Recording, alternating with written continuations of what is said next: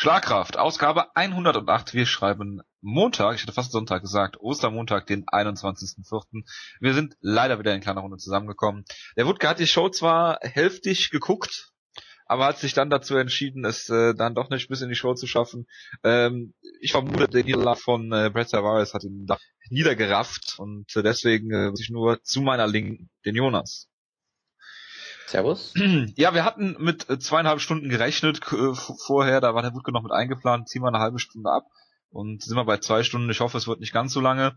Ähm, ich wollte nur noch mal darauf hinweisen, dass äh, äh, ihr ruhig auch äh, Feedback schreiben könnt, wenn nur wir beide die Ausgaben machen. Hin und wieder kommt mal was, aber äh, uns ist schon klar, dass Wutke hier der kontroverse ist ähm, und äh, deswegen äh, könnt ihr uns trotzdem schreiben, wenn auch wenn es äh, etwas uniform und negativ ist. Ähm, nichtsdestotrotz, ähm, dem Jonas und mir hat die letzte UFC-Show sehr gut gefallen. Wir werden außerdem über Bellator reden, äh, eventuell noch über das Tough Nations Finale und über nächste Woche UFC 172. Außerdem haben wir viele News vorbereitet. Ähm, bevor ich mich hier verquatsche, besucht uns äh, gerne im Internet natürlich. Ähm, Facebook, Twitter, ihr kennt die Adressen äh, schlagkraft-mma.de und auf iTunes könnt ihr uns auch bewerten. So viel dazu habe ich genug geplagt und äh, fangen wir an mit Bellator, Jonas. Du hast die Show gesehen am letzten Freitag. Jawohl. Mit dem Main Event Douglas Lima gegen Rick Horn. Ich habe es extra nicht get habe ich ja gerade schon gesagt, weil ich davon ausging, dass wenn der Wutke noch dabei ist und äh, wir also viel reden, dann äh, macht es eh keinen Sinn, wenn ich das noch gucke und wir dann noch mehr überziehen. Ähm, so ein bisschen Perlen vor die Säule, nichtsdestotrotz äh, zur Einschätzung äh, Bellator äh, letzte Woche, wie, wie fandest du die? Also die Show war, ja, sie war in Ordnung, sage ich mal. Also du hattest natürlich die Main Event Douglas Lima gegen Rick Horn um den Welterweight-Titel, was ein sehr interessanter Kampf war, der aber in der Praxis eigentlich überhaupt nicht interessant war, weil Douglas Lima ihn einfach nur komplett hat. Äh, weil du halt gesehen hast, dass er mindestens einen Kopf größer ist, deutlich mehr Reichweite hat, ihm da komplett deklassiert hat im Prinzip. Also Rick Horn will natürlich äh, in den Clinch kommen, will das Judo benutzen, hat nie auch nur ansatzweise einen Zugriff bekommen, äh, wurde immer auf Distanz gehalten, mit Legkicks verprügelt, fing nach, weiß nicht, drei Minuten schon an zu humpeln und ist einmal umgefallen nach dem Legkick. Und danach hättest du den Kampf im Prinzip auch abbrechen können, weil danach passierte im Prinzip nichts mehr. Lima hat das wunderbar routiniert gemacht, hat ihn immer am Ende seiner Kicks äh, gehalten, auf Distanz gehalten. Horn hat, wie gesagt, nichts auf die Reihe gekriegt. Äh, und Lima hat unfassbar äh, brutale Leckkicks. Da kann sich auch Edson Barbosa an der Scheibe von abschneiden vielleicht. Der ist auf jeden Fall sehr gut. Ähm, hat auch, ja, hat sehr klug gemacht, ist San Horn auch nie auf den Boden gefolgt, weil am, am Boden kannte Horn ja vielleicht doch ein bisschen was. Hat ihn halt immer zu Boden getreten mit Kicks, hat ist wieder rücks weggegangen, hat ihn wieder zu Boden getreten und so weiter und so fort. Und am Ende wurde der Kampf dann von der Corner von Vic Horn beendet, von äh, Firas Sahabi als, als Chef, Coach was äh, eine sehr gute Sache ist, was ich immer wieder fordere, weil wenn du den Sport aktuell verfolgst, hast du ja irgendwie das Gefühl, dass äh, Cornermen eigentlich lieber wollen, dass ihre Kämpfer im Käfig sterben, als einen Kampf abzubrechen. Da gibt's jetzt ewig genug Beispiele mit, mit den Kane gegen JDS-Kämpfen und weiß ich nicht was noch alles. Rosie äh, Sexton. Zuletzt auch, genau, zuletzt auch mal Moraes, denke ich noch von ihm, äh, Rettinghouse hieß er, glaube ich, bei World Series of Fighting, wo vollkommen klar ist, da kommt überhaupt nichts mehr. Die Gegner sind vollkommen chancenlos. Aber natürlich, wir können nie so einen Kampf stoppen. Ja, und dann wurde Rick Horn zum letzten Mal von einem Legkick zu Boden getreten, ist auch ganz komisch gefallen und dann hattest du halt diese sehr komische Szene. Der Ref stand da so vollkommen ruhig und relaxed, hat keinerlei Anzeichen gegeben, dass er den Kampf stoppen will und hat dann angefangen mit dem Corner von Rick Horn zu reden, weil das im Prinzip auch genau in der Ringecke passiert ist von, von Rick Horn. Hat dann gesagt, hey, äh, wenn ihr wollt, dass den Kampf abgestoppt wird, sagt Bescheid und dann wurde der Kampf abgestoppt. Also, wo ich also haben sie denke, klassisch, klassisch nicht das Handtuch geworfen. Nefiras Sahabi ist quasi auf den Käfig gestiegen und hat so die so reingewunken oder sowas in der Art. Also Handtuch werfen äh, in der Form nicht. Okay, ich weiß halt auch Handtuch. nicht, also ich sag mal so, als ich es beim ersten Mal gesehen habe, dachte ich wirklich, dass der Ref auf das Corner eingeredet hat, den Kampf zu stoppen. Okay. Ich, ich glaube, es war vermutlich eher so, dass er schon gemerkt hat, dass sie den Kampf vielleicht stoppen wollen und ihn dann nochmal gesagt hat, hey, wenn ihr stoppen wollt, dann sag kurz Bescheid, so nach dem Motto es trotzdem komisch aus, weil wenn der Ref von sich aus merkt, okay, die wollen bestimmt den Kampf stoppen, dann kann er den Kampf auch selber stoppen, finde ich, aber nur gut. Ähm, von daher, äh, es hätte meiner Meinung nach auch noch schon deutlich früher passieren können. Es hätte auch nach der ersten Runde schon passieren können, wo er auch äh, mehrmals zu Boden getreten wurde, wie gesagt. Aber hey, aktuell braucht es wenig in der Hinsicht, um mich positiv zu stimmen. Ich glaube, Firas Sahabi ist da auch so einer der klügeren Coaches überhaupt. Der macht immer einen sehr intelligenten Eindruck auf mich. Von daher bin ich einfach mal froh, dass es überhaupt so passiert ist, dass Rick Horn damit hoffentlich äh, langfristige Schäden vermeiden konnte und ja, Douglas Lima muss eigentlich in die UFC. Ich sehe ihn da durchaus als äh, Kämpfer mit Top Ten Potenzial, aber wird er natürlich nicht kommen. Was natürlich auch irgendwie ein bisschen deprimierend ist, aber nur gut. Wie sieht's denn aus mit äh, äh, jetzt mal schneller über die Karte reden, anstatt äh, ein langes Pamphlet zu halten, lieber Jonas? Das war halt mal ein sehr wichtiger Punkt, den ich okay. So Nein. ein über, übergreifendes Thema. Ja. No, no hard feelings. Nein, ich wollte noch sagen, dass Douglas Lima die ganze Zeit schon damit ähm, dem Gedanken spielt, ins Middleweight zu gehen und Rick Horn ja aus dem Lightweight kommt, von daher äh, kann man da sicher ungefähr den großen Unterschied mal so ein bisschen vorstellen. Aber ähm, weitere Favoriten von dir sind ja Martin Held vor allem und Karl Amassu zum Beispiel. Äh, die haben ihre Kämpfe auch jeweils gewonnen. Also dass Karl Amassu einer meiner Favoriten ist, war mir nicht bekannt. Den Kampf habe ich Doch, du bist immer sehr positiv ihm gegenüber äh, Er hatte letztes Jahr die vielleicht beste Submission des Jahres, das weiß ich wohl noch, aber sonst, na gut, egal. Martin Held ist sehr cool auf jeden Fall. Ähm, ja, aber Martin Held liebst du doch über alles. Ja, klar, natürlich, über den wollte ich ja auch reden. Äh, der hat den Leglock immer wieder versucht natürlich und nicht geschafft. Äh, daraufhin sah es auch wirklich nicht gut aus für ihn eigentlich, weil seine Cardio sieht da immer nicht so gut aus ab Runde zwei und im Stand ist er halt nicht wirklich gut. Und dann hat er so einen ja, Masakatsu Imanari-mäßigen Legblock äh, versucht, wo er quasi aus dem Stand so eine, so eine halbe Vorwärtsrolle macht und dann versucht, sich das Bein zu greifen. Im Prinzip hat er also damit Guard gepullt und sich dann einen Triangle Choke geholt. Also auch mal mit was anderem gewonnen, quasi Paul Cess-esque, der ja auch das, immer nur Heel Hooks oder Triangles schafft. Genau das wollte ich auch gerade sagen. Muss der Kampf jetzt eigentlich kommen? Der Kampf muss kommen, aber Martin Held kämpft ja jetzt erstmal in der Undercard des Bellator Pay-Per-Views. Genau, den Bellator Pay-Per-View werde ich gleich nochmal komplett vorlesen in den News ja, apropos wir Zeit sparen und so. Ja. Ja, und äh, Patricky Pitbull, gegen den wird er im Finale kämpfen. Der sah in Runde 1 seines Kampfes relativ schlecht aus, war wieder sehr langsam, wurde klar outstriked.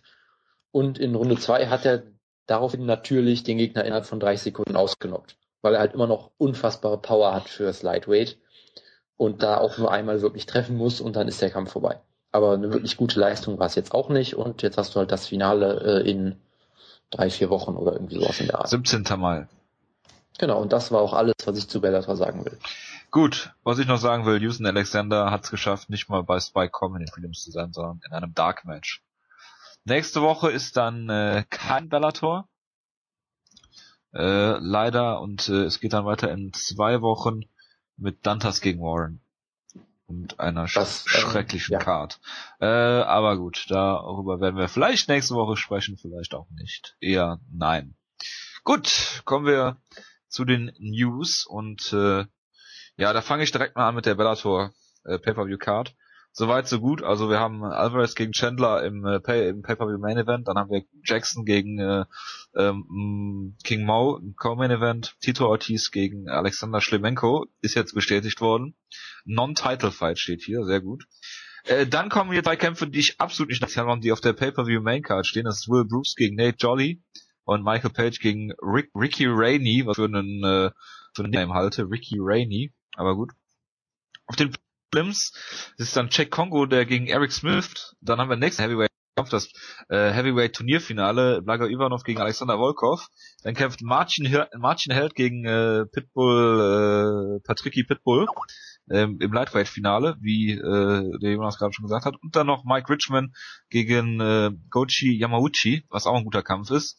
Und äh, ja, eigentlich kannst du die fast alle, jetzt mal abgesehen von dem Kongo gegen Smith-Kampf, auf den Pay-Per-View stellen und es wäre besser als die ersten beiden Kämpfe. Ja, auf jeden Fall. Also es ist natürlich ganz klar, äh, Michael Page ist unfassbar unterhaltsam, wenn er gewinnt, deshalb tun sie ihn auf dem Pay-Per-View, auch wenn er da überhaupt nichts verloren hat eigentlich. Und Will Brooks, das macht natürlich irgendwie schon Sinn, weil er den nächsten Title Shot im Lightweight kriegen wird. Außer es gibt dann einen vierten Kampf oder so. ja, aber du kannst, du kannst doch nicht zwei, zwei Turnierfinals dann äh, in die Prelims stecken, die dann auf Spike laufen und du hast dann... Natürlich nicht. Ich, ich, ich wollte nur versuchen zu erklären, dass äh, ein gewisser Sinn dahinter steckt, den man natürlich immer noch nicht gut Ja, muss, eine aber, gewisse ne? Intention steckt dahinter, aber kein Sinn. Ja gut, das... das um da äh, mal Paragraphenreiterei zu betreiben, ja. Da hast du durchaus recht, ja. Ja. Aber die Card ist für Bellator-Verhältnisse schon äh, relativ gut. Auch wenn mich natürlich so Kämpfe wie Ortiz gegen Schlemenko und äh, mittlerweile auch Rampage gegen Mo überhaupt nicht interessieren. Ich finde, wir, ich finde, wir sollten statt einem fünften Over-Under nächste Woche ähm, die Pay-Per-View-Buys bei Bellator schätzen. Das finde ich eine sehr gute Idee. Für die Move anders, sollte man mal im Hinterkopf behalten vielleicht. Ja, machen wir weiter, um Bellator dann auch mal abzuschließen. Ich habe hier noch einen News von Bellator. Ähm, Pitbull, also der äh, andere äh, Pitbull, der Flyweight Pitbull, äh, Patricio kämpft gegen Pat Curran Rematch um den Titel. Äh, der erste Kampf war eine Decision für Pat Curran, relativ knapper Kampf. Und jetzt gibt's das Rematch um den Featherweight-Titel bei Bellator 121. Ähm, ich habe zwei Entlassungen aus der UFC, UFC zu berichten. So ist richtig. Henry Forge, den kein Schwein kennt, und äh, Barbara McDaniel, den man kennt, den man auch nicht gut findet. Ähm, dann kommt es zum Kampf, ich weiß nicht, ob wir es letzte Woche schon angekündigt haben. Äh, Tyrone Woodley gegen äh, Rory McDonald und Number One Contender äh, Kampf. Ich weiß nicht, ob wir es letzte Woche hatten. Hatten wir das? Hatten wir das? Ich glaube schon, ja. Okay, gut, dann überspringen wir das. Äh, ich gucke nochmal, ob ich noch irgendwelche Kampfankündigungen hier habe. Äh, ja, aber es sind mehr andere News. Okay. Äh, machen wir mal weiter mit John Jones. Jonas. Ähm, der hat einen Instagram-Account, äh, soweit so gut, und der hat sein Passwort aber elf Leuten gegeben, was sehr, sehr clever ist. Äh, ist das jetzt die offizielle Ausrede oder wie? Das ist die offizielle Ausrede. Er hat sein Passwort elf Leuten gegeben und aber von war niemand. Äh, es ging, glaube ich, um homophobe Kommentare. Kann das sein? Ja, also die Geschichte war, dass äh, John Jones hat irgendwie so ein Interview gegeben, wo er gesagt hat, er hat dreimal so viel Herz wie Alexander Gustafsson oder so. Okay, hat ihn halt irgendwie ist das Herz so dreimal größer oder was? Ja, das, dann wäre er, glaube ich, schon längst tot. Aber ja, deswegen frage ich. Ähm, ja, und dann hat halt irgendein schwedischer Fan ihm so ein ihnen so einen Kommentar zum Foto hinterlassen, vermute ich mal. Ich weiß nicht, ob man da irgendwie direkt Nachrichten schicken kann auf Instagram, so genau kenne ich die Seite auch nicht. Hat ihm halt irgendwas geschrieben, von wegen bla bla bla, Gustafsson ist besser, bla. Halt so ein bisschen rumgeflamed, aber jetzt nichts großartig Schlimmes. Ähm, und danach tauchten halt auf äh, Fotos, die dieser Schwede äh, da gepostet hat, die teilweise Monate alt waren, tauchten halt auf einmal überall Kommentare von dem Account von John Jones auf, wo er ihn irgendwie als schwul beschimpft hat und sowas. Und das hat er halt öffentlich gemacht und es hat natürlich groß die Runde gemacht und dann äh, ging der große Spießrutenlauf los, was für eine Ausrede man sich denn jetzt ausdenkt. Weil ich war immer noch auf dem Stand, dass sein Telefon geklaut wurde, was ja glaube ich die erste Ausrede war. Dann hat äh, ja. sein Manager, ist das Mikey Kawa oder Mike Hogan? Ich verwechsel nee, Mikey weil beide so dumm, Mikey weil beide so furchtbar sind. Aber gut, dann hat Mikey Kawa scheinbar was dazu getweetet dass das Telefon geklaut wurde. Danach hat er den Tweet aber gelöscht, aber noch nicht so richtig. Das heißt, es gab immer noch äh, Spuren davon quasi. Ähm, er hat irgendeinen so Dienst genutzt für äh, längere Tweets über 140 Zeichen und da hat er das Posting dann nicht gelöscht oder irgendwie sowas. Äh, John Jones hat währenddessen gesagt, dass der Account gehackt wurde, also auch da schon. Ähm, wenn ich jetzt geneigt wäre, John Jones zu glauben, dann sicherlich nicht, wenn er sich auf einmal mehrere Ausreden parallel ausdenkt, aber nun gut. Und äh, die offizielle Version ist jetzt scheinbar das mit den elf Leuten, die das Passwort haben. Das habe ich gar nicht mehr mitbekommen, muss ich sagen. Und Dana White hat ihn natürlich auch verteidigt, deshalb ist das Thema jetzt eh vom Tisch. Selbstverständlich. Wo wir gerade bei Stars und ihre verbalen Entgleisungen sind. Äh, ganz, ganz kurz. Ich, ich du willst noch was sagen, dazu sagen? Also, ich halte es für sehr plausibel, dass ein äh, fanatisch christlicher Mensch äh, homophob sein könnte. Deshalb glaube ich John Jones natürlich sowieso nicht und äh, die Ausreden haben jetzt auch nicht geholfen, aber na gut. Äh, es geht jetzt aber nicht darum, dass nur fanatisch äh, christliche Menschen äh, homophob sind. Nein, natürlich nicht, aber äh, da gibt es durchaus eine gewisse Schnittmenge, wollte ich damit nur sagen. Ja gut, äh, da Und, äh, würde ich jetzt nicht alle in einen Topf werfen, ne? Also da muss man das aufpassen. Ich auch sagen, aber äh, sagen wir einfach so, wenn man John Jones kennt, dann äh, glaubt man, kann man glaube ich durchaus äh, sich vorstellen, dass er sowas sagen würde. Das meinte ich damit nur. Äh, zumal es jetzt nicht die erste verbale Entgleisung, also wahrscheinlich ja, die schlimmste Zeit, aber wenn man sich da anguckt, was er mit Tyson Griffin äh, geliefert hat und ähm, DUI-Geschichten und so weiter. Also er ist äh, in der öffentlichen Wahrnehmung äh, sicherlich äh, verbesserungswürdig, sagen wir mal so, um das mal gelinde auszudrücken. Ähm, machen wir weiter mit Ronda Rousey. Und da möchte ich dir ein Zitat vorlesen, lieber Jonas. Ähm, und zwar redet sie über in einem Interview, da wurde gefragt, was sie von Cyborg hält oder wie auch immer. Und das Zitat ist, This girl has been on steroids for so long and has been injecting herself for so long that she's not even a woman anymore. She is an it. Zur Übersetzung, sie ist ein S, also ein Gegenstand. Keine Frau mehr, sondern ein S, ein Ding, eine Sache. Äh, über die, das Inhaltliche möchte ich mir reden, Jonas, es wird keine Konferenzen geben. Äh, inwiefern kann sich die UFC noch solche verbalen Entgleisungen plus jetzt John Jones noch von der äh, äh, von ihren Superstars erlauben? Oder die gleichgeschaltete MMA-Presse deckt das alles und wird darüber ohne da viel Bewerb abzugeben? Tja, was, was soll ich darauf jetzt antworten? Natürlich können sie es nicht erlauben, aber es ist ja auch nicht so, als wäre das jetzt was Neues. Von daher. Äh, ja, aber irgendwann, irgendwann, ja, aber irgendwann muss doch mal Schluss sein, oder? Ja, aber das, das Ding ist ja, es ist ja nicht so, als hätten die Athleten halt so ein bisschen an, an, der, an, äh, am Deckel. Das Problem ist ja, dass Dana White vermutlich genau das Gleiche sagt privat und auch gerne, sehr gerne auch öffentlich, wenn man mal so drüber nachdenkt. Ja, aber Dana White ist nicht der Chef der UFC. Ja, der ist halt die, die, die Galionsfigur trotzdem. Dana White hält 10% an Super. 10%. 9% mittlerweile. Oder, oder 9% nur noch, ja. Wie auch immer. Glaube ich. Ähm, ja, du, du kannst durchaus sagen, dass der Staat Abu Dhabi, äh, äh, der Staat die Vereinigten Arabischen Emirate natürlich, dass der mehr Anteile an der UFC hat als Dana White. Das ist, glaube ich, mittlerweile sogar so. Ja. Was auch nicht so ein gutes Bild vielleicht auf die UFC wirft, äh, aber gut, das wäre jetzt ein Thema für letzte Woche gewesen. Äh, Thema Stadion auf dem Nichts aufbauen und wieder abbauen, aber gut. Ähm, ja, aber ich meine, Joe Rogan sagt auch ständig solche Sachen, da wird auch nie was passieren. Von daher, ich bin das Thema mittlerweile ziemlich leid. Und das ist halt auch gerade so in die Phase vor der Fox-Show gefallen, wo ich kurz davor war, in den Rutke-Modus überzugehen und einfach alles äh, wegzuwerfen. Was du zum Glück nicht getan hast. Genau. Ja, dann haben wir das abgehakt. Äh, äh, der gute Big Knock hat äh, nach seiner Niederlage gegen Roy Nelson natürlich nicht die Flinte ins Korn geworfen, wie es jeder andere normale Mensch getan hätte. Nein, er hat einen dritten Kampf gegen Frank Mir gefordert, was natürlich aus vielerlei Hinsicht Sinn macht, zumal er den ersten äh, per K.O., den zweiten per, den dritten eigentlich per DQ verlieren oder wie auch immer oder konnte die äh, Ringglocke nicht antworten in der ersten Runde oder was auch immer.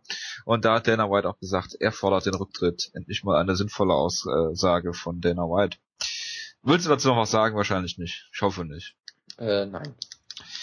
Hast du die Auseinandersetzung von Wanderlei Silver und Shell Sonnen gesehen? Ich weiß, dass du die Folge nicht gesehen hast. Ich habe, weil ich habe ja Fight Pass und ich zahle ja 7,99 Euro dafür, dass ich Fight Pass habe. Gedacht, meine Fresse, guckst du einmal rein bei Tough Brazil. Was bitte? Wolltest du was sagen? Und dafür kannst du ja scheinbar aktuell noch nicht mal Shows gucken. Oder du hast ich kann, ich kann Shows, aber nicht die Wiederholungsshows. Aber ah, okay, dazu komme ich, dazu komme ich gleich erst. Okay, gut. Ich habe ähm, natürlich nicht gesehen fürs Protokoll, weil mir das wirklich zu blöd ist. Also ich habe auch einen interessanten Artikel von äh, Ben Fox darüber gelesen, ähm, ob das jetzt gestaged war oder nicht, wie dem auch sei.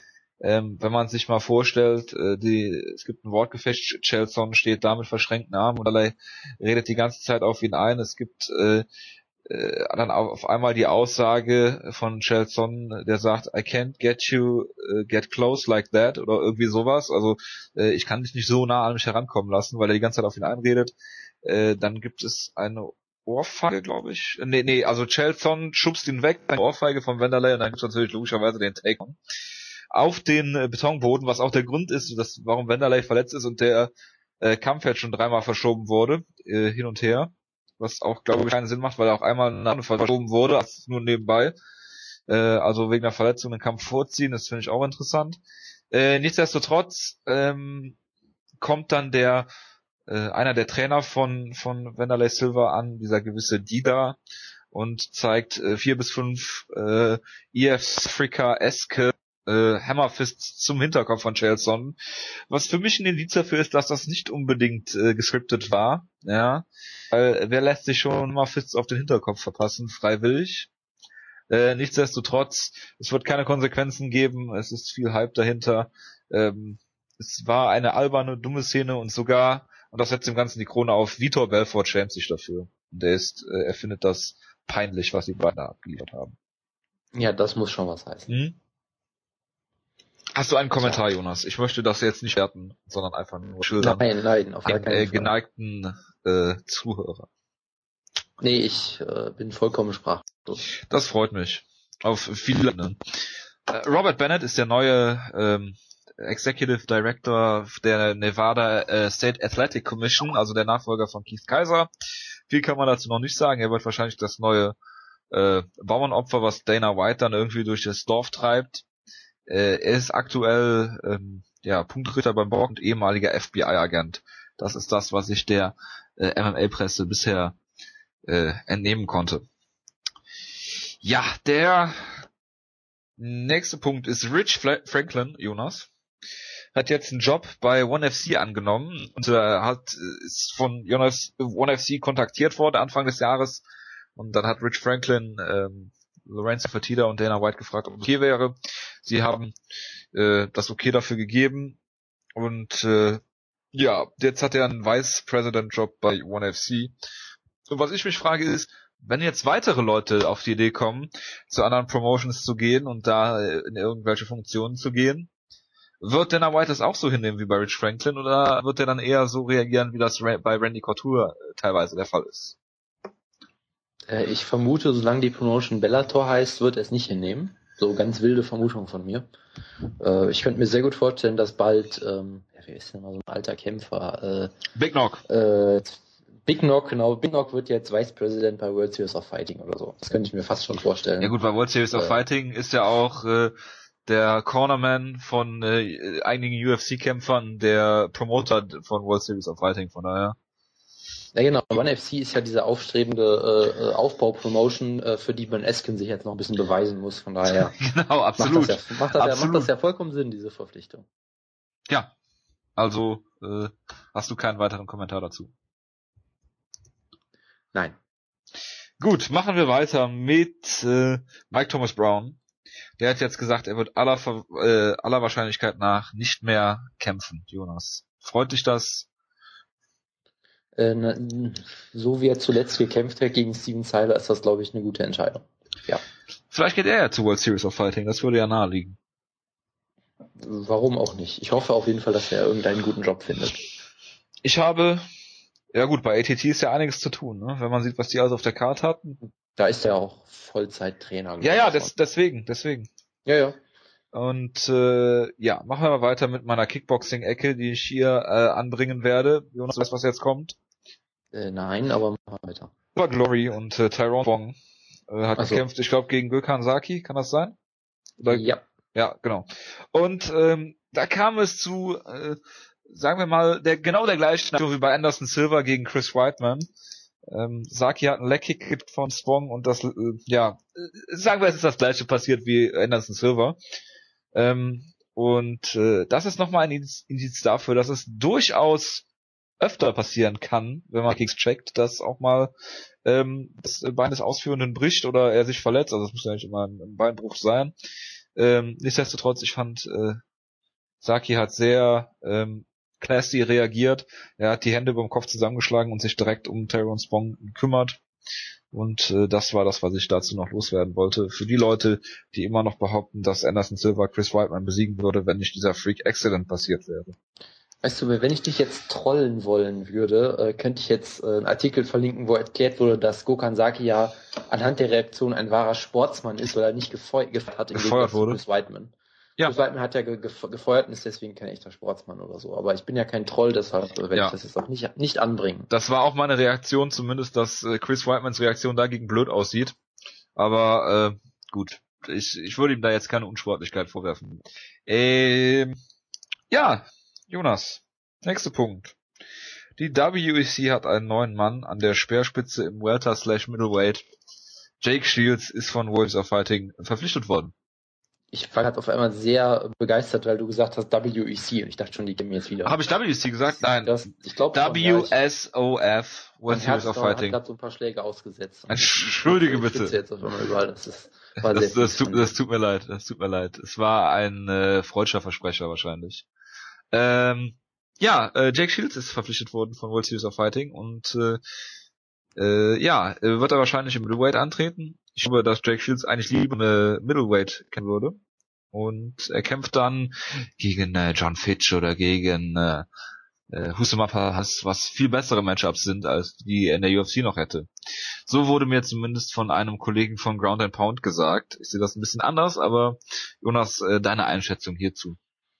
Ja, also zu der Entlassung selber von Jake Shields äh, müssen wir hoffentlich nichts mehr sagen. Da haben wir, glaube ich, genug. Nein, da gibt's äh, ganz kurz, da gibt's von Nate Wilcox einen schönen Artikel auf Bloody Elbow, der heißt äh, ja Jake Shields äh, bemoans UFC's pull away from the being the best in the sport and the ridiculous push for slugfest. Kann ja. ich nur empfehlen. Ja, Gut. bitte. Äh, ja, deshalb lassen wir das mal, aber äh, es war ja zu erwarten, dass er zu World Series of Fighting geht irgendwie. Und äh, was das angeht, also es gibt auf jeden Fall ein paar interessante Kämpfe für ihn, sowohl im Middleweight als auch im Welterweight. Ich, würde auch sicherlich gerne mal Jake Shields gegen Palhares sehen, von daher, ähm, da gibt es zumindest ein paar Optionen. Es ist natürlich trotzdem, macht's das nicht besser oder entschuldigt das das die Entlassung von ihm, aber es könnte schlimmer laufen, schätze ich mal. Ja, bei One FC gegen Ben Askren zum Beispiel. Das wäre natürlich auch interessant, ja. Also äh, generell wirkt es aktuell sehr, sehr danach, als hätte Ben da irgendwie die falsche Entscheidung getroffen.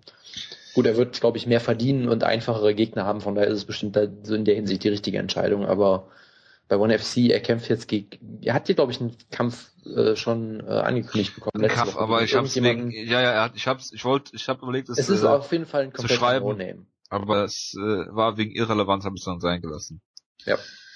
Ähm, ja, interessant. Äh, machen wir weiter mit Phil Davis, Jonas. Ja. Ähm, Dana White hat über Phil Davis gesprochen letzte Woche. Und zwar, dass äh, Phil Davis das Feuer und das Interesse fehlt, einen Titelkampf zu bestreiten. Und ähm, aus welchen Gründen auch immer Dana White das tut, ich habe da eine Vermutung. Er ist der Co-Main-Event der nächsten Show und äh, Phil Davis genau. ist nicht gerade bekannt für die interessantesten oder aufregendsten Kämpfe, zumindest in den Augen von Dana White höchstwahrscheinlich. Ich meine, wenn ich mir angucke, wie er gegen Machida gekämpft hat, das ist halt ein Machida-Kampf gewesen, da würde ich ihm jetzt nicht unbedingt einen Vorwurf machen. Er hat ihn immerhin zweimal zu Boden genommen. Ähm, dennoch äh, für mich, äh, obwohl ich Phil Davis Fan bin, äh, den Kampf verloren. Äh, er hat es gegen gegen Winnie zum Beispiel äh, sicher zu sicher gemacht oder gegen Little Knock auch. Da wollte er kein Risiko eingehen, aber das würde ich ihm nicht vorwerfen wollen. Er ist einer derjenigen mit der besten Striking Defense in der UFC. Auch wenn das immer so ein bisschen unorthodox aussieht, aber sowas kann Dana White natürlich überhaupt nicht haben, wo wir wieder bei Slugfest wären. Äh, nichtsdestotrotz hat er zum Beispiel gegen Alexander Gustafsson einen Anaconda Choke geholt bei UFC 112 und hat dafür nicht mal Fight of the äh, Submission of the Night bekommen, sondern Dos Anjos wegen einem Armbar gegen Terry Atom. Da habe ich mich extra nochmal nachgesucht, weil mich das schon sehr verwundert hat. Ähm, nichtsdestotrotz, der Zeitpunkt ist ungewöhnlich. Ähm, es ist offensichtlich, dass die UFC äh, Phil Davis nicht mag, vor allen Dingen wahrscheinlich auch wegen dem ähm, UFC on Fox Main Event damals gegen Rashad Evans, wo er verloren hat. Dann hat er den Neuankömmling Wagner Prado bekommen als Gegner, den dann auch noch äh, diesen No Contest produziert mit dem Eye-Poke. Äh, danach haben sie nochmal gegen Wagner, Wagner Prado gestellt. Warum auch immer, ohne jeglichen sportlichen Grund. Und äh, irgendwie, ich weiß auch nicht, das ist mehr so eine Hassliebe zwischen der UFC und äh, Phil Davis, obwohl ich ihn für sportlich auch einen sehr, sehr guten und interessanten Mann halte. Jonas, bitte, deine ja, also Einschätzung also, dazu. Ich will da gar nicht so weit spekulieren über Boni-Verteilung und sonst irgendwas. Ähm, Nein, aber halt, ich finde es ich find's bezeichnend. Ja gut, ich, ich weiß nicht, ob ich das an dem einen äh, Kampf unbedingt festmachen will. Ich weiß nie so wirklich, ob Dana White die Kämpfe auch guckt, die er da veranstaltet. Dana White verteilt doch gar nicht die Boni. Ja, und es, es war doch immer ein Dreier gespannt mit ihm und den Matchmakern oder irgendwie sowas, glaube ich. Ja, ja, oder den UFC-Fans, die dann GSP voten. Ist ja auch egal, auf jeden Fall. Äh, was mir halt immer aufgefallen ist, nicht so sehr, dass ich jetzt sagen würde, dass die UFC ihn nicht mag, was durchaus sein kann, aber was ich natürlich nicht belegen kann ist erstmal, aber was mir halt aufgefallen ist, die UFC hat irgendwie nicht die geringste Ahnung, was sie mit Phil Davis machen soll, habe ich immer das Gefühl. Wo ich immer noch sage, er ist ein wirklich guter Kämpfer. Ähm, so jung ist er, glaube ich, auch gar nicht mehr, aber immer noch relativ 9, jung. 28, 29 ist er, glaube ich. Er ist 9, 29, ja, ja genau. 29, genau, er wird 30 äh, ist, ja. Genau, und äh, also wie gesagt, dass sie ihn überhaupt äh, äh, damals gegen Rashad Evans stellen, war auch schon so ein bisschen, wo ich mir dachte, so, hm, das kommt jetzt doch sehr früh für Phil Davis. Dann verliert er klar, dann kriegt er, wie gesagt, diesen Aufbaukampf gegen, gegen Wagner Prado, wo ich sage, okay, der Kampf ist jetzt wieder zu niedrig für ihn eigentlich. Dann kriegt er den Kampf nochmal.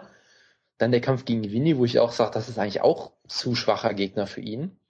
Und danach wird er wieder äh, den Löwen vorgeworfen. Also sie sagen, entweder geben so komische Aufbaukämpfe, die eigentlich aktuell für ihn viel zu niedrig sind, wo ich auch nicht weiß, ob er sich in so einem Kampf jetzt optimal weiterentwickeln kann gegen Wagner Prado oder so jemanden. Oder sie sagen halt Scheiß drauf, wir stellen ihn gegen Machida. So, wo ich mir auch denke, okay, was bringt ihm dieser Kampf? Ja, also aber jetzt, ich, ja, sorry. Ich wollte nur sagen, jetzt der Kampf gegen Johnson, das finde ich eine angemessene Ansetzung. Das ist, äh, da ist er für mich Favorit. Da werden wir sicherlich auch nochmal drüber reden. Ja. Äh, aber es ist ein interessanter Kampf und äh, es ist auf jeden Fall ein, ein Gewinnerkampf, aber trotzdem ein Kampf, der ihn auch fordert. Also quasi genau das, genau die Art von Kampf, die du ihm geben solltest. Das ist für mich mal ein gutes Beispiel. Und jetzt pushen sie ihn ja sogar so ein bisschen und stellen ihn in den Co-Main-Event. Also aktuell dem, mit dem Kampf scheinen sie es ja richtig zu machen, aber ja, aber dann äh, verstehe ich wiederum nicht, halt, warum jetzt Dana White dieses Fass aufmacht. Genau, das macht halt überhaupt keinen Sinn, weil du, du hast halt sehr oft das Gefühl bei Dana White, dass er, ähm, dass er einfach solche persönlichen Sachen viel wichtiger findet, als die UFC zu promoten, weil sonst würde er sowas ja niemandem erzählen, weil also warum soll er seinen möglichen voraussichtlichen Sieger im Co-Main-Event schlecht reden? Das macht halt überhaupt keinen Sinn. Ja. Von daher äh, es ist alles sehr, sehr verwirrend. Äh, man kann natürlich nur spekulieren, also wenn Dana White zum Beispiel sagt, dass ähm, er Phil Davis kennt und er so wie jemand wirkt, der gerne in der Top 5 ist, aber keinen Title Shot haben will, das war, glaube ich, ungefähr seine, seine ja. Wortwahl. Das kann ich natürlich nicht beurteilen, weil ich Phil Davis nicht kenne. Ich kann es mir schwer vorstellen, dass er so eine Einstellung hat, auch mit seinem Ringer-Hintergrund und so weiter und so fort. Wie gesagt, kann ich mir nicht unbedingt so sehr vorstellen. Es könnte natürlich sein, dass es stimmt. Das weiß ich, wie gesagt, nicht. Und selbst wenn es stimmt, würde ich sowas öffentlich niemals sagen über meinen Kämpfer. Dann würde ich ja. den privat beiseite nehmen und sagen, hör mal, bla bla bla. Und versuchen da was zu deichseln mit ihm. Und ihm vielleicht auch sagen, hey, wir geben dir jetzt eine große Chance, also nutzt die auch bitte und mach was draus oder so. Aber das würde ich sicherlich nicht öffentlich in der Form machen. Von daher, es ist, äh, ja, es ist, äh, Sinn aus Dana White, äh, Dana Whites Äußerungen rauszupulen, macht, glaube ich, eh keinen, keinen Sinn mehr. Von daher äh, ja. reicht das ja vielleicht auch an der Stelle. Ja, das Gerücht hielt sich wohl, dass er ähm, den einen oder anderen Kampf wohl abgelehnt hat, also Phil Davis und Dana White damit nicht einverstanden ist. Das genau, und wenn, wenn, wenn, es, wenn es eine Sache gibt, die Dana White hasst, dann Kämpfer, die äh, sich um ihr eigenes Wohlergehen kümmern. Das ist absolut richtig. Ja, weil wenn du, wenn du Winnie und Prat angeboten bekommst, dann kann ich es nachvollziehen, dass man dann auch irgendwann die Schnauze voll hat. Zumal die UFC-Karriere begann ja damit, er hat seinen ersten Kampf gehabt gegen Brian Stan, was im Endeffekt natürlich ein gefundenes Fressen für jeden Ringer ist, einen Brian Stander zu haben. Nichtsdestotrotz ist der damals WC Light, Light Heavyweight Champion gewesen, glaube ich. Oder äh, ja, auf jeden Fall war er das zu dem Zeitpunkt, mal vorher. Dann hat er Gustavsson gekriegt, was ja ein Superkampf war, zu dem Zeitpunkt allerdings halt noch nicht absehbar war. Und dann hat man ihn leicht gesteigert und dann auf einmal mal diesen Hammer mit Rashad Evans und dann ging es wieder hoch, runter, hoch, runter, also ganz, ganz furchtbar irgendwie. Aber wie du schon gesagt hast, Johnson ist ein guter Kampf, da reden wir gleich auch noch drüber. Aber, wo wir gerade bei Anthony Johnson sind, ganz kurz, ich habe die UFC mal ausgucken, gegen wen man so viel Levels stellen könnte, allgemein. Und, und da habe ich gesehen, dass Anthony Rumble Johnson auf Platz 14 gerankt ist in der UFC im Light Heavyweight, obwohl er noch seit ewigen Zeiten keinen UFC-Kampf mehr hatte und in seinem letzten UFC-Kampf sollte er im Middleweight haben, war aber heavy, äh, deswegen ist er ja gekündigt worden. Davor alles im Middleweight gehabt und jetzt bei der WC, ähm, äh, WEC schon wieder. Das war wirklich mal ein freundlicher Versprecher heute. Ähm, World Series of Fighting hatte einen Heavyweight-Kampf gegen Arlovski und sonst nur Light Heavyweight-Kämpfe und jetzt hat man ihn einfach mal gerankt. Perfekt, alles gut, gut gemacht. Ja, was auch, glaube ich, ein durchaus deutliches Zeichen ist, dass die UFC den Rankern auch sagt, hey, rank den mal. Weil sonst würdest du ja, glaube ich, gar nicht auf die Idee kommen, weil du sagst, der hat ja in der UFC noch nichts gemacht. Aber gut. Ja. Das ist jetzt auch nicht überraschend. Ja, aber das, äh, wie gesagt, also je, je länger man sich mit Rankings beschäftigt, äh, desto mehr sieht man, dass es absolut schwachsinnig ist und überhaupt keinen Sinn macht, die so zu verwenden oder generell verwenden, aber da haben wir ja schon des Öfteren drüber geredet und ich werde mir gleich mal in Ruhe, während du über das nächste Thema redest, äh, die Klima Rankings angucken. Ähm, das habe ich natürlich auch. Das hab ich natürlich Ach so, okay. Da hat Anthony Johnson, also Anthony Johnson hat er nicht gerankt. Ist, ist denn der, der Platz noch frei für Thiago Silva? Äh, nein. Der ist auch nicht mehr frei mehr. Okay, dafür hat der Ryan Jimmo jetzt gerankt, das sehe ich gerade. Ja, ist ja, OSP ist vor Phil Davis.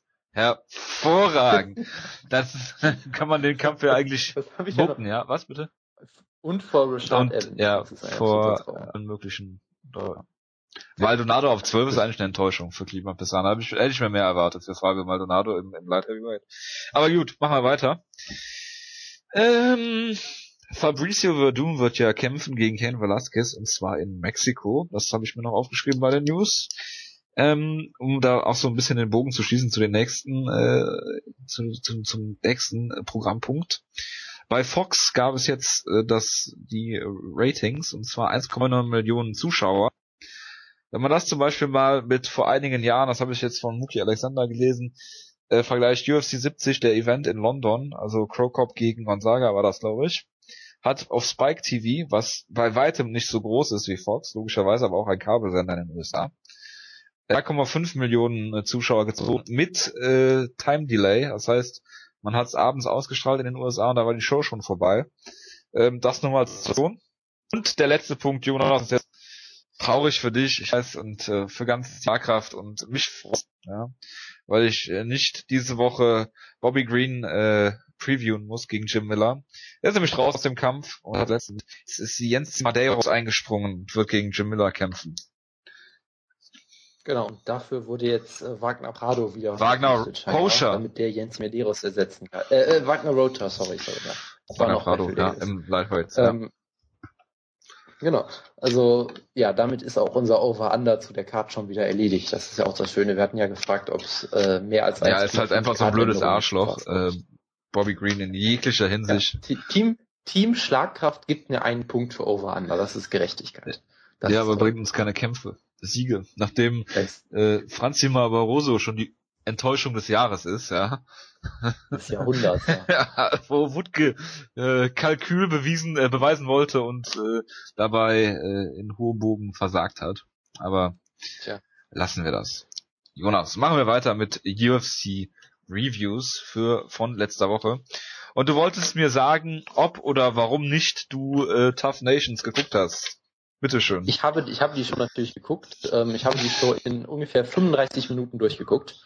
Deshalb erwarte nicht zu viel. Äh, unter anderem auch, weil der Gute Also du hast den Main Event hat. komplett geguckt? Nein, nein, nein, nein, pass auf. Wutke hat mich angeschrieben. Der hat die Re Results gelesen und hat dann ge gesagt, äh, ob er mir sagen soll, welche Kämpfe sich lohnen oder irgendwie sowas. Dann habe ich gesagt, ja, mach halt mal. Dann hat er mir gesagt, ja, Main Event lohnt sich schon mal nicht. Dann habe ich den nicht geguckt. So, deshalb, äh, ich habe mir Notizen gemacht, das sind fünf Zeilen. Ich habe kurz überlegt, ob ich sie einfach vorlesen soll, aber das wird, glaube ich, so. wieder schlecht. Das wird schlechtes Radio, glaube ich, ohne gut. Bitte, oder? Soll ich das, soll ich das tun?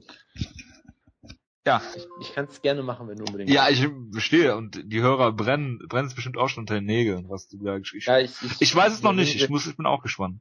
Ja, wenn, wenn ich das sehe, denke ich mir immer, dass ich irgendwie auf irgendwelchen bewusstseinserweiternden Mitteln war. Nicht nur du, nicht nur du. Genau. Ja, also. Punkt eins. Jimmo mit schönem K.O. und furchtbarer Promo. Ja. Die Promo Punkt war zwei. übertrieben geil. Ich hab, kann mich nicht mehr an sie erinnern. Nicht ein Wort, aber ich weiß, dass ich es abgefeiert habe. Hat, und dir extra noch gesagt Hogan. habe, du solltest. Äh, ja, er hat auch Hulk Hogan nachgemacht, glaube ich. Ja, ne? doch, keine Ahnung. Ich weiß nicht mehr. Ich habe mich schon köstlich amüsiert darüber. Ich hab, musste sofort ausmachen vor Fremdscham. Ja, aber Dennis so. Siever Interviews gucken, ne? Ja. ja, das ist Comedy. Das ist ein bisschen was anderes, bitte. So, Punkt zwei. Diesmal ein klarer Sieg für Kaufmann. Ja, äh, nett und sie sah auch ganz gut aus mit ihren Kombinationen, lässt sich aber trotzdem wieder ständig in den Clinch nehmen. Naja, das war meine Notiz zu dem Kampf. Bitte, ja. Willst du da irgendwas zu sagen? Kaufmann hat klar gewonnen und ich finde sie trotzdem overrated. Gut. Ich sag mal Wie so, auch äh, Tate und Kamouche, aber das ist ein, ein anderes Thema, ja. Äh, ich wollte danach auf jeden Fall kein Rematch geben, sagen wir es mal so. Ja, das ist richtig. So, dann der dritte Punkt. Äh, Poirier gegen Kurosani war sehr unterhaltsam, aber Poiriers Striking Defense macht mir weiter Sorgen. Wird anfangs mehrmals hart getroffen und gerockt, kommt dann zurück mit einer traumhaften Darls into Peruvian Necktie. Äh, genau, da habe ich schon gejubelt, weil ich gedacht habe, ich hätte den Kampf richtig äh, previewed. Genau. Und dann ja Peruvian Necktie und äh, schade. Und knockt ihn dann in Runde 2 flott aus. Ja, schön. Was auch also witzigerweise auch, von einem äh, Halb-Peruaner kommentiert wurde. Mit Kenny Florian. Das ist sehr gut. Und ich habe sehr auf die Dior geschrieben. Das muss ich auch mal abgewöhnen. Das ist furchtbar. Apropos, schöner K.O. von, schöner K.O. von KJ Noons, ja. Und das war alles recht. Ja oder Jorn? Nein, J-O-A. Okay. Jo. Aber äh, forderst du jetzt auch wie KJ Noons äh, äh, das äh, Rubber Match gegen Nick Diaz? Ähm, absolut. Ich hoffe vor allem, dass die UFC äh, für diesen Kampf Nick Diaz eine halbe, halbe Million Dollar bezahlt. das würde sich sowas von lohnen. Crowdfunding sollte man dafür machen. Ja. Was ich also, bezeichne, was ich was, zu dem Kampf noch kurz sagen wollte, zwei Tage vorher wurde bekannt gegeben, dass der Kampf im Welterweight und nicht genau. im Lightweight stattfindet. Kann man, genau, kann man schon mal machen. Weil beide keinen, weil beide keinen Bock hatten, das Gewicht zu cutten und sich gedacht haben, hey, der Kampf ist Haben eh sich wahrscheinlich in der Sauna getroffen. Ja, sie haben sich halt eh gedacht, der Kampf ist ja nicht wirklich so wichtig für die Lightweight Rankings oder was auch immer. Deshalb sparen wir uns das mal und haben dann mehr Energie, damit wir einen schöneren Kampf machen können. Und danach ist er, natürlich ist der Kampf dann in 30 Sekunden geendet mit dem K.O.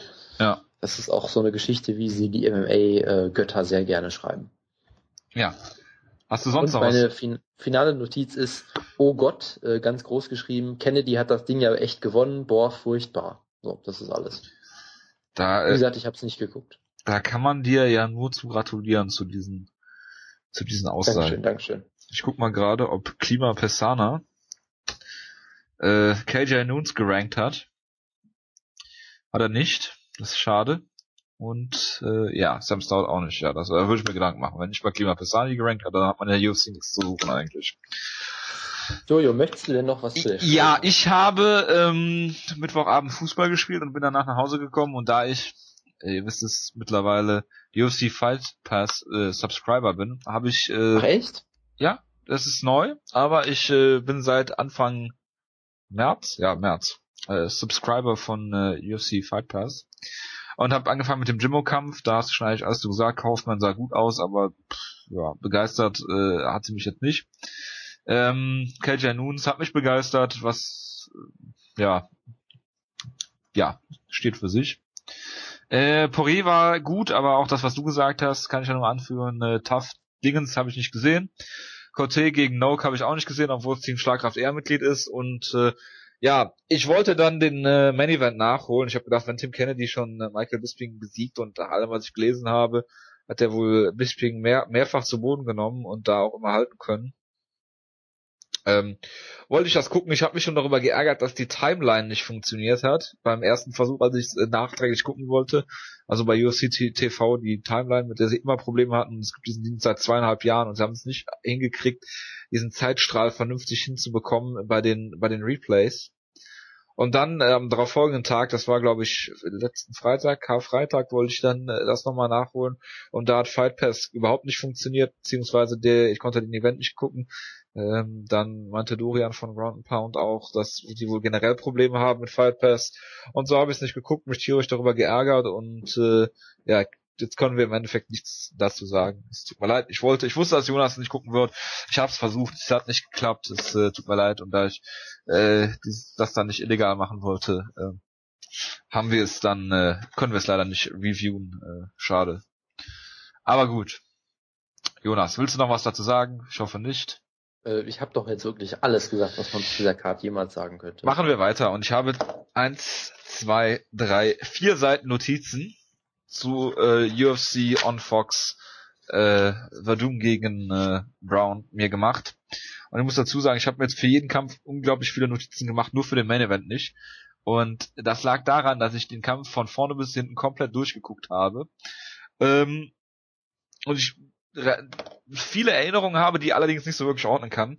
Ähm, auf jeden Fall war ich, und ich bin ja seit äh, dem Overeem-Kampf, da war es schon, das war so ein bisschen der suspekte Kampf, aber ich habe letzte Woche schon gesagt, seit dem Roy Nelson-Kampf sieht äh, The Doom Striking aus, als wäre ein komplett anderer MMA-Kämpfer. Ich meine, man kennt das oft von äh, von von äh, Wrestlern, die dann nach und nach das Striking lernen und dann allerdings nicht wirklich technisch gutes Striking zeigen, sondern mehr ähm, so diese diese Power Puncher sind. Ich meine jetzt zum Beispiel Johnny Hendricks als als klassisches Beispiel da.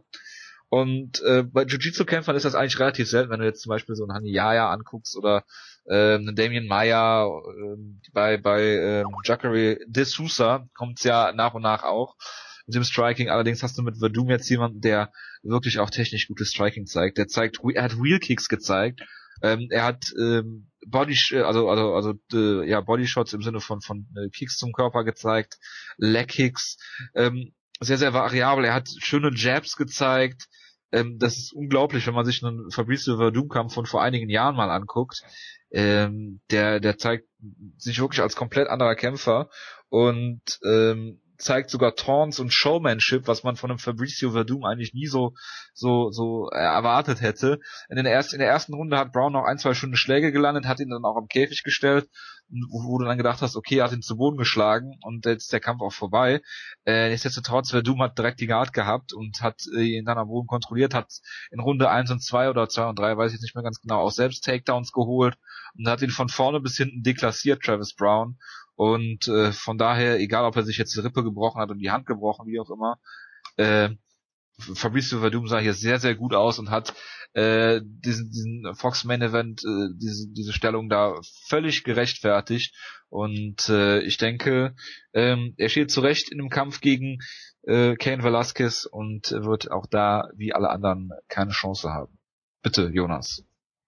Ja, da stimme ich dir natürlich auf ganzer Linie zu. Äh, ich war vollkommen begeistert von dem Kampf eigentlich. Äh, fand natürlich gerade die erste Runde sehr faszinierend, weil es da wirklich kurz so aussah, als würde Verdum gleich äh, K.O. gehen. Ich habe mir jetzt das nicht nochmal angeguckt. Ich weiß nicht, wie hart er genau getroffen wurde. Er hat dann ja auf jeden Fall äh, sich in der Deep Half Guard versucht, hat äh, den allerersten Takedown gegen Brown überhaupt gezeigt in der UFC, wenn ich das richtig verstanden ja, habe. Ja, genau. Was ja auch durchaus beeindruckend ist. Äh, ich war aber auch in der ersten Runde mit Travis Brown äh, noch durchaus von ihm beeindruckt, dass er am Boden sehr gut überlebt hat und ihn sogar äh, äh, ganz gut kontrolliert hatte, Verdum vom Rücken aus und sehr schnell wieder auf die Beine gekommen ist. Das fand ich generell beeindruckend, dass er ja selbst äh, in der zweiten Runde war, glaube ich. Danach gab es ja, glaube ich, keine Takedowns. Ja, in der, der zweiten, Runde, Runde meine ich. Als er vollkommen am Ende war, schon mit seinem Cardio, trotzdem am Boden nie, absolut nie in Gefahr war gegen Verdum. Das fand ich durchaus beeindruckend. Ähm, ja, aber ich meine, durch den Takedown in der ersten Runde hat Verdum den Kampf ja fast schon gewonnen. Danach war Brown äh, sehr, sehr müde, hat sicherlich sich verausgabt, da am Boden zu überleben. Das macht Verdum natürlich sicherlich auch sehr, sehr gut, dass er dich da total zermürbt und auch nervös macht ohne Ende. Ähm, und dann hat ja die Verdum-Show angefangen im Prinzip, indem er ihn einfach im Stand komplett äh, vorgeführt hat mit Double Jabs und Spinning Backfists, die auch noch getroffen haben. Die, die Kicks hast du ja schon erwähnt. Ähm, es war beeindruckend, was Verdun da gemacht hat. Also ich meine, du wusstest ja immer schon, er hat gute Kicks, gute Leg-Kicks zum Beispiel, ist gut im Clinch, äh, kann durchaus auch äh, mit Schlägen aktiv sein, aber in der Art und Weise hat er das wirklich ja noch nie so komplett gezeigt. Von daher, es war sehr beeindruckend, was er gemacht hat. Es war auch sehr, sehr unterhaltsam, weil er wirklich äh, Travis Brown einfach nur getrollt hat die ganze Zeit ab irgendeinem Punkt an. Mit, wie gesagt, Double Jabs und solchen Sachen, die auch wirklich fast so aussahen, als wollte er ihn wirklich nur ärgern damit. Das war schon sehr, sehr lustig.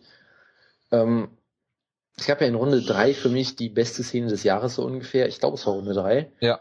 Wo Travis Brown so einen, so einen kleinen Shuffle macht, so um zu zeigen, hey, ich bin noch hier oder, oder weiß ich nicht was. Und dann, wer Doom ihn nur anguckt, den sofort nachmacht, dann äh, versucht den Andy, Andy Hook Spinning Leg Kick zu machen, den er damals gegen Mike Bernardo, glaube ich, benutzt hat, wo er quasi einen Sweep Kick macht ja. und damit versucht, ihn das Bein wegzutreten. Das klappt nicht wirklich, er fällt um liegt dann in der Guard, will dann, also er liegt am Boden und liegt fordert Boden, Brown ja. auf, äh, äh, zu Boden zu kommen, was er natürlich nicht macht, weil er nicht blöde ist. Äh, äh Big John geht dazwischen und dann macht Verdum einen Kip-Up in der dritten Runde eines Heavyweight-Kampfs und steht wieder auf und zeigt auch einfach sofort wieder einen Kick gegen, gegen Travis Brown. Ähm, ich habe ja schon auf Twitter gesagt, dass das äh, die YOLO-haftigste Aktion des Abends war und obwohl YOLO Romero einen Kampf hatte und da auch äh, sehr YOLO Romero-mäßig gekämpft hat, ich habe mich kaputt gelacht bei dieser Szene. Es war absolut großartig. Ähm, von daher eine wunderbare Leistung von Verdum. Travis Brown ist es jetzt natürlich erstmal wieder äh, ein bisschen auf dem Boden der Tatsachen zurück. Hat sich jetzt aber auch nicht furchtbar verkauft. Also äh, hat sich ja scheinbar die, die Hand gebrochen und die Rippe wurde ihm gebrochen und die Nase gebrochen und äh, hat am Boden überlebt. Also es war halt lieber auf, was er sich nicht gebrochen hat. Genau, und ich meine, was man sich auch mal äh, vor Augen halten muss, der ist seit ein paar Jahren erst aktiv, glaube ich sogar. Und dafür war das wirklich keine schlechte Leistung, weil du halt schon merkst, er ist ein unfassbar guter Athlet und halt hat halt, äh, ist halt sehr groß, kann das mittlerweile gut einsetzen, aber trotzdem gibt's natürlich noch sehr, sehr viele technische Sachen, die er einfach noch nicht kann und vielleicht auch nie lernen wird, weil er dafür zu wenig Zeit hat. Und dafür hat er sich, finde ich, auch nicht so schlecht verkauft. Und äh, natürlich ist dann im Nachhinein genau das passiert, was man sich denken konnte, nämlich dass Dana White Fabricio Verdum runtergeredet hat. Was hat er das? Ja, der hat, er hat äh, auf der Post-Fight-Conference nur Entschuldigungen für, für Brown gemacht, hat gesagt, ja, der hatte alles gebrochen. Äh, und Ken Velasquez, der wird Druck machen gegen Verdum, da kann er sich sowas nicht erlauben, wie hier. Ähm, hat dann gesagt, dass Verdum ja kein Finish wollte, dass er nur äh, ähm, äh, safe gekämpft hat, wo ich denke, ja, mit Travis Brown striken ist, glaube ich, nie so wirklich safe. Aber gut. Und auch die ganze Zeit scheinbar persönlich enttäuscht wirkte einfach nur. Ja, weil er ähm, wollte, dass Brown gewinnt. Was ich, ja, genau, wollte, was ich immer noch nicht nachvollziehen kann, weil ich wollte, gerade in Mexiko Verdum für den besseren Mann halte, vor allen Dingen, weil er zehn Jahre zum Beispiel in Spanien gelebt hat und auch perfekt Spanisch spricht. Aber das nur nebenbei, ja, bitte. Ja, also Muki Alexander, was glaube ich, hat er ja eine, die einzig vernünftige Erklärung für, dass äh, Dana White unbedingt Brown Pride gegen Brown Pride äh, bucken wollte. das kann man natürlich so bucken, ja, das ist richtig. Was, was anderes kann ich mir da auch wirklich nicht vorstellen, weil es macht halt so wirklich keinen Sinn. Und vor allem auch wieder da, selbst wenn Dana White ein Riesenfan von Travis Brown ist, was er von mir auch sein kann, oder denkt, es wäre der bessere Kampf oder was auch immer, dann behalt das halt für dich und ja. äh, mach nicht Verdum runter, der gerade hier gewonnen hat und eigentlich Fox sehr beeindruckt Genau, ja. und die meisten Leute hat er ja durchaus beeindruckt, zumindest so in dieser MMA Fanbranche, was jetzt der ja. gemeine Viewer, äh, der gemeine Gucker auf ja, Box. Ja, auch selbst des, deshalb, allein diese Showmanship und das Trollen müsste der normale geneigte äh, MMA Casual Fan ja auch schon äh, ziemlich gut gefunden haben. Genau, das, und, das denke ich, das denke ja. ich nämlich auch. Von daher macht es halt wieder überhaupt keinen Sinn, ihn da so runterzumachen, anstatt ihn halt zu hypen. Er hätte halt ja. auch sagen können, hey, das wird ein Riesenkampf und Verdum hat ein paar der besten Kämpfer aller Zeiten besiegt und bla, bla, Ja, Fedor, Fedor, die haben halt diese ganzen Halbvideos auf dem Fedor gemacht und so weiter und ja. äh, er hat gut, er hat super gestrikt, er hat nicht dieses dieses Taunting gemacht, wie das zum Beispiel, weiß ich nicht, Anderson Silva oder Nick Diaz machen, äh, dass es albern wirkt, sondern dass er dass er halt dann auch diese, diesen diesen Kip-Up macht, aber auch direkt weiterkämpft, ne, ihn direkt den Tritt verpasst, direkt wieder Druck macht und so weiter. Deswegen kommt es auch überhaupt nicht albern rüber, sondern einfach interessant und lustig und keine Ahnung. Wenn ich dann äh, um halb fünf nachts hier sitze vor, vorm, vorm Laptop und, und mir halt denke, okay, cool, Verdum, äh, absolut, absolut guter Kampf, äh, dann ist das halt einfach scheiße, wenn du ihn dann halt genauso wie Phil Davis äh, runterredest. Das ist, das ist einfach, das ist einfach schlechte, schlechte Promotion von einem schlechten Promoter. Aber gut, das äh, ist ja nichts ja, Neues. ist nichts Neues. Und nee, aber naja, ich, ja. wenn ich vielleicht ein Fazit ziehen kann, Bitte. Ähm, Fabrizio Verdum ist ein absolut großartiger Kämpfer und die Art und Weise, wie er sich wirklich gerade in den letzten paar Jahren weiterentwickelt hat in einen absolut kompetenten Striker, ist äh, total beeindruckend. Das Problem ist natürlich, klar, wenn Ken Velasquez äh, fit ist und sich nicht irgendwie wieder äh, verletzt in den Kampf geht oder weiß ich nicht was, dann wird er ihn natürlich zerstören. Aber hey, das ist jetzt auch nichts gegen Verdum, weil Ken Velasquez einfach so verdammt gut ist. Und eine Sache, die ich noch festhalten muss, ich, ich sage weiterhin, Fabrizio Verdum ist der beste Troll, den das MMA je gesehen hat. Weil das halt wirklich effektiv macht. Ich meine, er hat Fedor getrollt ja. und ihn dann submitted. Äh, er hatte also Kampf nicht so wie Frank Mir mit seinem äh, mit seinem Big Knock Kampf da, wo genau, er so getan hat, als wäre er angeschlagen. Genau, genau, absolut Absicht. Oder Tail Son hat ja auch absichtlich gegen äh, Anderson Silva verloren im ersten Kampf. Ja. Äh, nein, äh, aber er hat, er Fedor so getrollt, er hatte diesen zweiten Kampf gegen Overeem, der ein einziger Trolljob war, das kann ich mir nicht anders erklären, diesen Kampf. Und jetzt das, also es ist absolut großartig und ich äh, bin jetzt auch Riesenfan von Verdum dadurch geworden. Und wie gesagt, ich fand diesen Kampf total unterhaltsam und packend, obwohl ja eigentlich objektiv gesehen quasi es ab der zweiten Runde ja fast gelaufen war. Aber du denkst halt trotzdem, ja, Braun kann ihn vielleicht immer noch treffen. Und es war halt so unterhaltsam, dass ich trotzdem immer noch voll drin war und es war sehr schön ist halt interessant, weil du auch gesehen hast, er hat gute Takedowns. Das ja. soll ihm gegen Ken Velasquez jetzt nicht, nicht wirklich was nutzen, aber ich meine, er, er jumpt ja auch Guard, äh, wenn das sein muss. Und er ist halt in der Lage, jeden vom Rücken oder von oben zu submitten. Von daher, es ist auf jeden Fall ein interessanter Mann. Es ist jemand, gegen den Ken Velasquez auf gar keinen Fall bisher gekämpft hat. Und äh, von daher lassen wir uns mal überraschen. Vielleicht gibt's da auch irgendwann noch ein Rematch gegen JDS zum Beispiel. Die haben ja bei UFC 90 schon gegeneinander gekämpft, wo Verdum äh, sehr brutal K.O. geschlagen wurde mit dem Uppercut, aber ähm, schauen wir mal. Auf jeden Fall ist er ein interessanter Mann und ich habe mich sehr für ihn gefreut. Gut, Jonas, reden wir über den Co-Main-Event und äh, da hat die erste Runde angefangen und äh, Misha Tate zeigt direkt, das habe ich mir aufgeschrieben, einen 12 to 6 Elbow auf die Wirbelsäule. Das ist auch meine Notiz, ja. Und, und ähm, alle Leute reden über 12 to 6 Elbows genau. und John Jones schreibt bei Twitter, das ist eine Scheißregel und hier und da und Rogan, Rogan zettelt eine Diskussion über 12 to 6 Elbows genau. an und und und. Und ich, ich denke mir so, selbst wenn der legal gewesen wäre, der geht zur Wirbelsäule. Und danach hatte ich keine Lust mehr, den Kampf zu gucken. Hat immer nur noch so ein bisschen sporadisch geguckt hier und da. Hatte den Eindruck, dass äh, Kamush die erste und die zweite Runde gewonnen hatte. Dann habe ich in der dritten Runde, also bei der zweiten Runde bin ich mich ganz sicher, aber äh, die erste Runde hatte sie auf jeden Fall gewonnen. Und dann habe ich gesehen, wie in der dritten Runde äh, Misha die ganze Runde lang Backcontrol hatte, äh, Rear Naked Choke versucht hat und so weiter. Ähm, und äh, es keine Offensive von Liz Kamush gab und habe die dann dementsprechend so 10 zu 8 für äh, Misha Tate ge gewertet. Hab dann äh, im Ende der Abrechnung 28-28. Ich gucke auf die Media Scores. Es hat niemand den Kampf 28-28 gescored. äh, es hat auch niemand, äh, bis auf, ich glaube, Chris Nelson von MMA Sherlock. Von Sherlock ist er, ne? Ähm, von, von Sherlock hat die, die dritte Runde äh, 10-8 gescored, sonst hat das niemand von den Media äh, Fritzen da und äh, im Endeffekt habe ich in der dann 28 28 was Jonas Gimmick, äh, das ich äh, eins zu eins übernommen habe, dann sehr nahe kommt. Ich kann die zweite Runde nicht beurteilen, wenn sie Misha gewonnen hat, hat sie den Kampf gewonnen.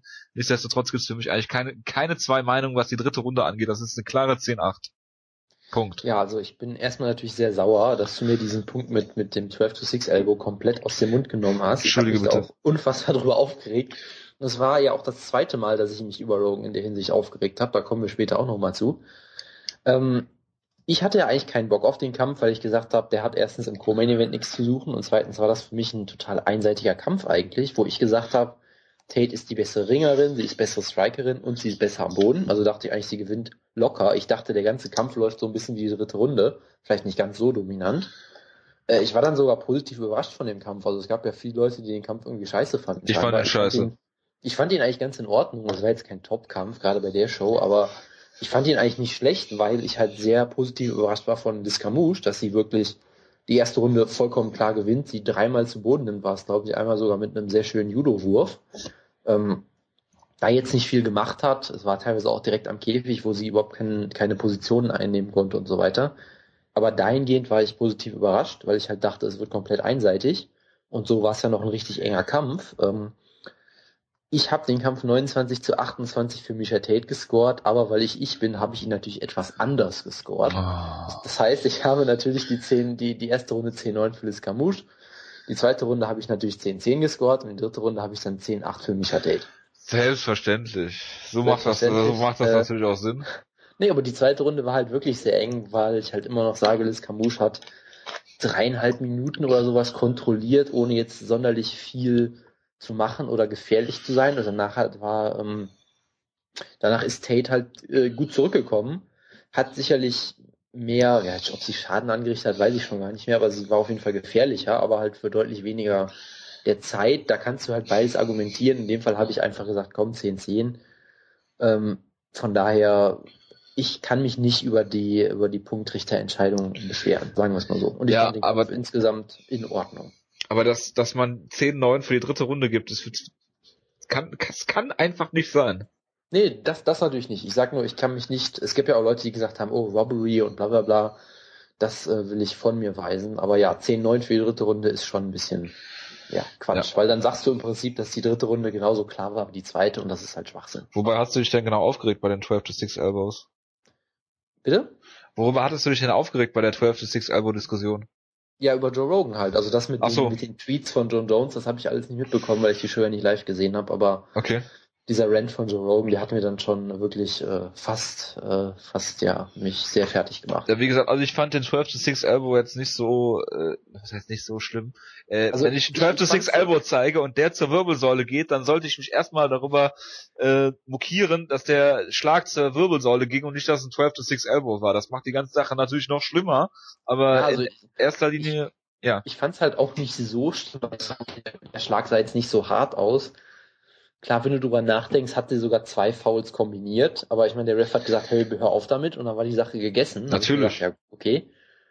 Aber dann fing halt die Diskussion erst an, die mich dann doch etwas irritiert hat. Aber Weil die Leute, die MMA-Regeln gemacht haben, das habe ich mir gemerkt, Karateka gesehen haben, die im Ja, Fernsehen die, die, äh, Ziegel. Ziegelsteine damit zerstört haben. Und deswegen ist das so. Klar. Also sind ja Handkantenschläge auch nicht erlaubt.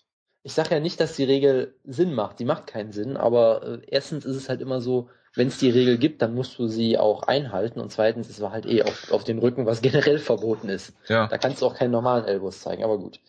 Und die eine Sache, die mir noch aufgefallen ist, das ist jetzt auch die letzte Sache, ähm, kann das sein, dass aktuell Kimura-Konter total im Trend liegen? Wir Ja, nicht nur schon Kimura mit- konnte, mit, auch äh, Standing, Standing, Straight, Armbar, Amerikaner und all, und irgendwer hat Ja, auch bei genau, Twitter also- live gefragt, ich kann mich an kein einziges Standing Kimura Finish in der UFC erinnern. Ihr? Und dann habe ich drüber nachgedacht so kurz. Nein. Ähm, ja, Sakuraba gegen Henzo Gracie damals bei Pride, aber sonst fällt mir auch nichts ein. Es kann durchaus sein, dass jemand sich dann quasi Guard gepult hat damit. Das könnte vielleicht sein, das weiß ich jetzt aber auch nicht mehr. Ja, also Aber es gibt halt Kimura Sweeps, aber das, die, pff, ja. Ja gut, also mir ist es halt aufgefallen, Kawajiri hat's ja ständig gemacht letzte Woche. Misha Tate hat's ein paar Mal gemacht und äh, wer hat's am besten gemacht, war natürlich Yolo Romero. Der hat das sogar relativ klug eingesetzt, hatte ich das Gefühl teilweise. Das passt eigentlich nicht zusammen, Jolo Romero und Klug. Da werden wir gleich noch zu kommen, aber es ist mir sehr aufgefallen bei dieser Show. So. Ich ähm, mache jetzt einfach mal weiter mit Cerrone gegen Barbosa und dafür lasse ich dich dann anfangen bei Tavares gegen äh, Jolo. Und zwar ähm, fing der Kampf damit an, dass Barbosa direkt ein, zwei gute Kombinationen äh, gezeigt hat und nach zehn Sekunden Cowboy den ersten Takedown-Versuch ähm, anbringen wollte. Und das äh, hat für mich eigentlich entweder zwei, äh, zwei Erklärungen zufolge. Entweder er ist wirklich angeschlagen und versucht den Kampf so zu Boden zu bringen, weil er nicht länger striken will. Die zweite ähm, Möglichkeit wäre, dass er allein Barbosa mal über einen Takedown nachdenken lässt oder lassen will. Äh, hat nicht geklappt, der Takedown. Und es geht schnell weiter und Barbosa trifft im Stand alles. Ja. Haymaker, äh, die aus unmöglichen äh, Winkeln geschlagen werden, treffen, clean, Cowboy, und dann zeigt er irgendwann, nach so der Hälfte der ersten Runde, hatte ich den Eindruck, wo ich schon gesagt habe, okay, alles klar, du hast auf Barbosa getippt, tippst mal ein Upset und so weiter. Ähm, ja, dann trifft der einen Jab. Das ist für mich der gefühlt erste Schlag, den Cowboy überhaupt getroffen hat. Schlägt damit äh, Barbosa nieder. Und was macht Cowboy? Äh, äh, logischerweise, wenn er jemanden niederschlägt, holt sich sofort ein Naked Choke und der Kampf ist vorbei. Weil äh, sobald, sobald du siehst, was er niedergeschlagen hat und den Rücken bekommt, ist der Kampf sowieso logischerweise vorbei bei Cowboy, der da einen sehr guten Naked Choke hat. Und äh, von daher ähm, wenig überraschend das Ende des Kampfes. Nichtsdestotrotz, was alles da, alles davor passiert ist, äh, ist jetzt schon sehr überraschend gewesen für mich, weil ich nicht gedacht habe, dass Barbosa so klar besser im Stand ist. Ähm, nichtsdestotrotz, er hat diese, diesen Marke, worüber sich jeder im Klaren sein muss, er hat kaum Striking Defense. Seine Offensive ist natürlich sehr spektakulär, hat auch wieder einen Wheel Kick gezeigt, ich glaube zum äh, so ein Spin Kick zum Körper war das, glaube ich, oder, oder so halb, äh, wie auch immer. Äh, auch der hat getroffen, also ähm, sah schon sehr, sehr beeindruckend aus, aber nichtsdestotrotz, Cerrone hat einen Jab gezeigt und ihn damit direkt zu Boden geschlagen, was entweder für den Jab von Cerrone spricht oder gegen die Striking Defense und das Kind von, von Barbosa, nichtsdestotrotz eine, eine schöne Leistung von Cerrone, äh, was die Finishing-Sequenz geht, allerdings selber sich auch niemals so oft treffen lassen, aber auch seine, äh, ja, sein, sein, ähm, wie sagt man, äh, sein, seine Schwäche im Stand ist halt auch die, die Defensive und von daher, ja, schöner Sieg, aber äh, mit äh, komischem äh, Kampfverlauf, kann man vielleicht so sagen.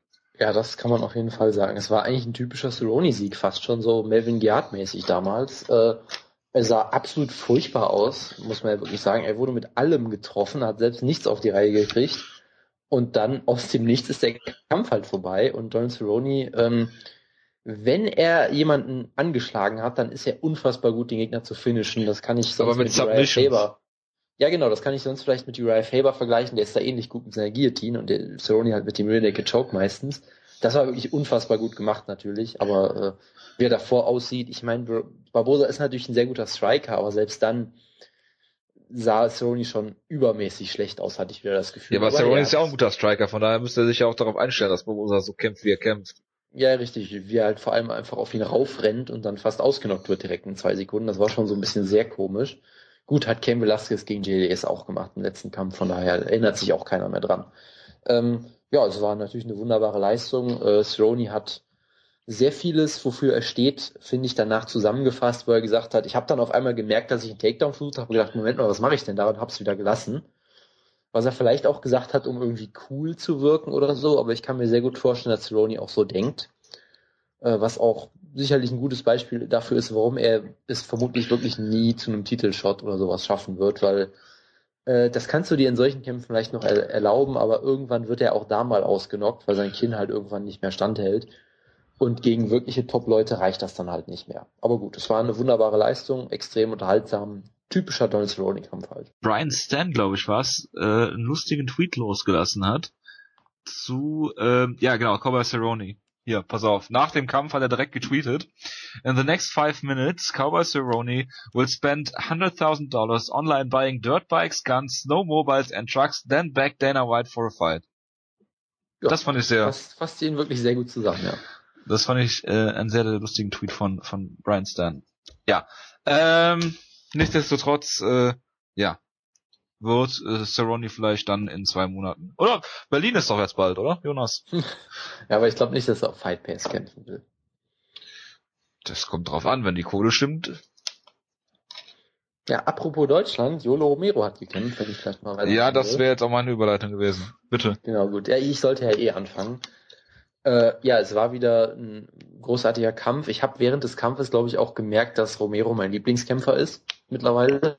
Es gibt Kämpfer, die besser sind, die auch manchmal unterhaltsamere Kämpfe haben, aber ich fieber bei diesen Kämpfen so unfassbar mit, das gibt's eigentlich gar nicht. Ich bin damals, glaube ich, fast zusammengebrochen, als er Brunson ausgenockt hat und auch hier wieder.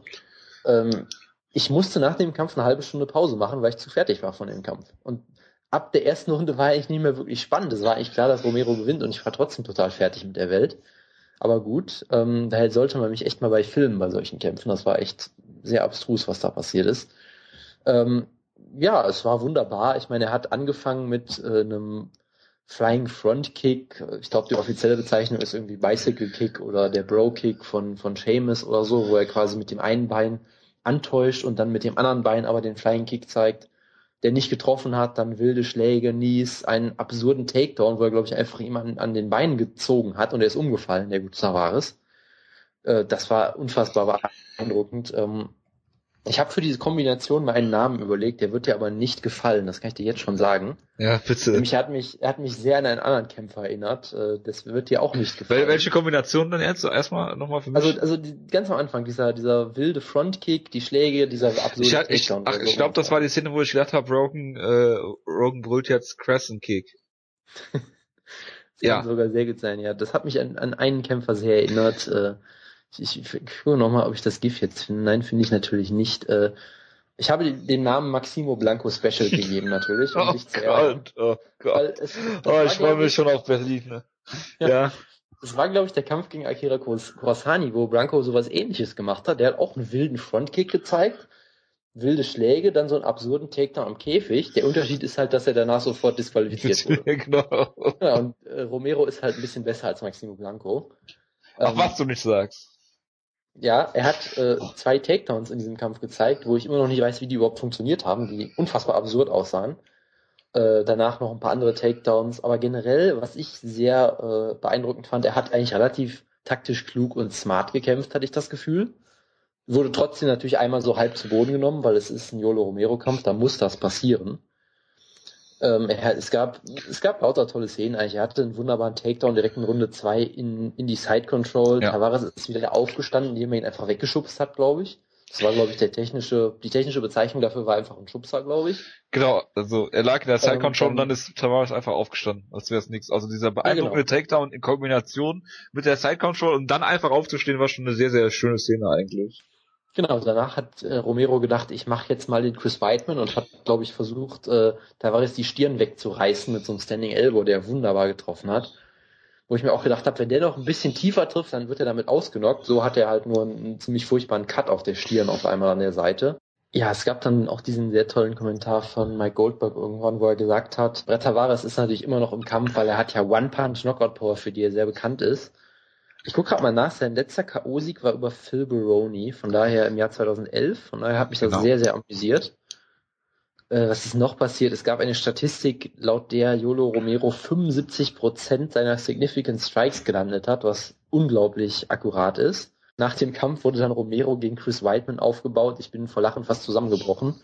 Und ja, ich war vollkommen begeistert von dem Kampf, weil ich halt, wie gesagt, ein Riesenfan von Romero bin und danach brauchte ich erstmal eine Pause. Bitte. Genau, ähm, was ich mir aufgeschrieben habe, ist, dass es fast einen Darth-Choke in der ersten Runde gegeben hätte von Romero, wenn er gewusst hätte, wie man Darth-Choke ansetzt, glaube ich. Das sah so aus, als hätte er das noch nie in seinem Leben versucht. Ähm, nichtsdestotrotz, äh, für die zweite Runde habe ich mir noch aufgeschrieben, dass er diese Side-Control-Aktion und dass Yolo mehrfach das Flying nie gefaked hat, um dann eine linke Gerade zu zeigen, was eigentlich so nicht passieren darf, wenn du dein Gegner bist, aber gut, das funktioniert halt irgendwie bei Julio Romero. Und in der dritten Runde dasselbe Bild. Coach Mike von Bloody Elbow hat dann noch geschrieben, diese, diese Würfe, die äh, der gute Jolo Romero für die ähm, Ringfetischisten unter euch heißen äh, Polish Throws und Step-Arounds. Nur das äh, da noch äh, zur Ergänzung. Ja, ich gucke gerade mal in die Rankings rein, beziehungsweise generell in, die, äh, in das Roster der UFC Middleweight. Was wäre denn jetzt äh, der nächste Kampf für dich, Jonas? Sollen wir ihn direkt pushen, vielleicht gegen so einen Mann wie Tim Kennedy? Wäre das was für dich? Äh, absolut wäre das was für mich. Oder Michael Bisping, obwohl er jetzt aus einer Niederlage kommt halt.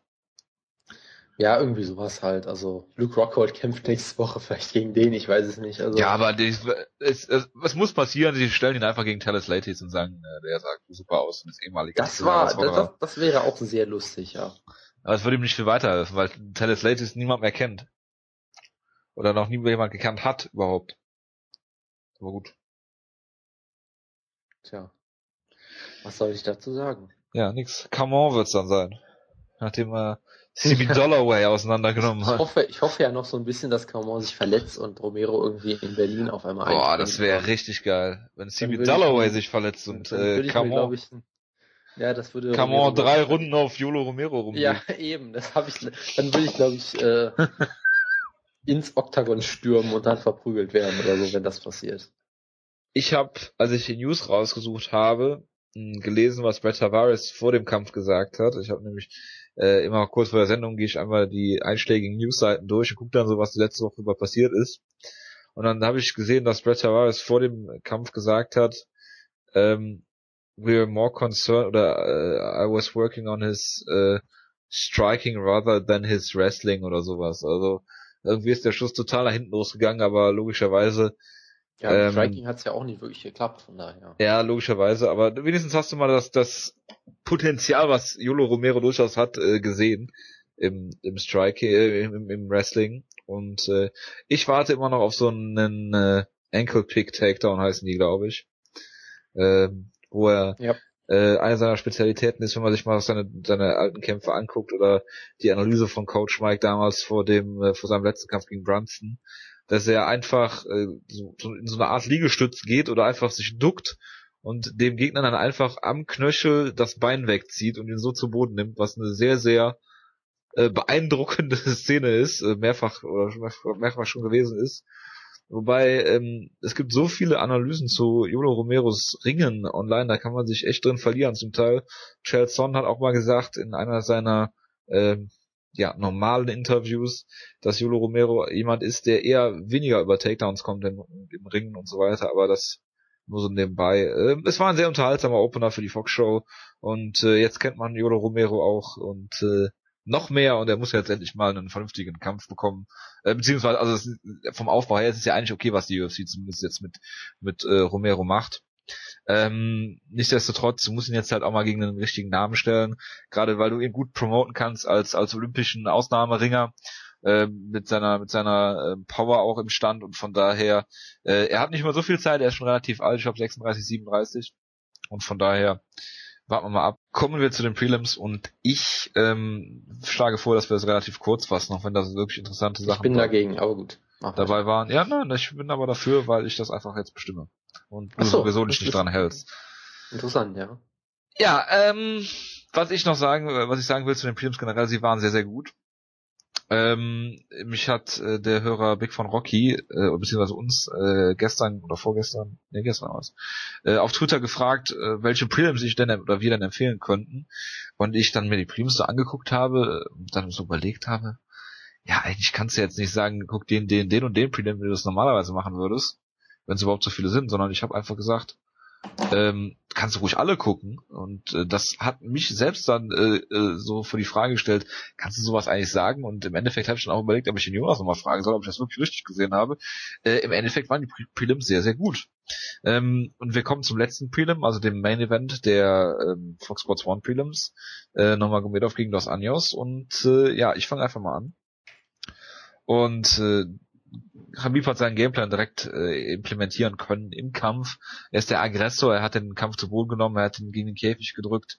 Ähm, es gab zwar noch am Ende einige, also äh, zum Runden, Ende der ersten Runde, nochmal einige schön, äh, schöne Kicks äh, von äh, Dos Anjos, nichtsdestotrotz ist das eine klare äh, Nurmagomedov-Runde gewesen und äh, in der zweiten Runde ging es im Prinzip so weiter. Er nimmt ihn zu Boden, er, er zeigt immer ähm, Ground and Pound und äh, ja, in der letzten Runde geht's äh, genauso weiter. Im Prinzip ist das wie so ein roter Faden, durch dieses, äh, was man von Nurmagomedov kennt, dieses zu Boden nehmen, da halten, Schläge zeigen, so viel, dass äh, der Gegner halt schon getroffen wird, auch Schaden nimmt und du ihn nicht aufstehen kannst und ähm, ja, es wurde jetzt schon gesagt, wir wollen ihn gegen Pettis stellen und hier und da und äh, mir sind eigentlich direkt so zwei Kamp Kampfoptionen für Nurmagomedov in den Sinn gekommen.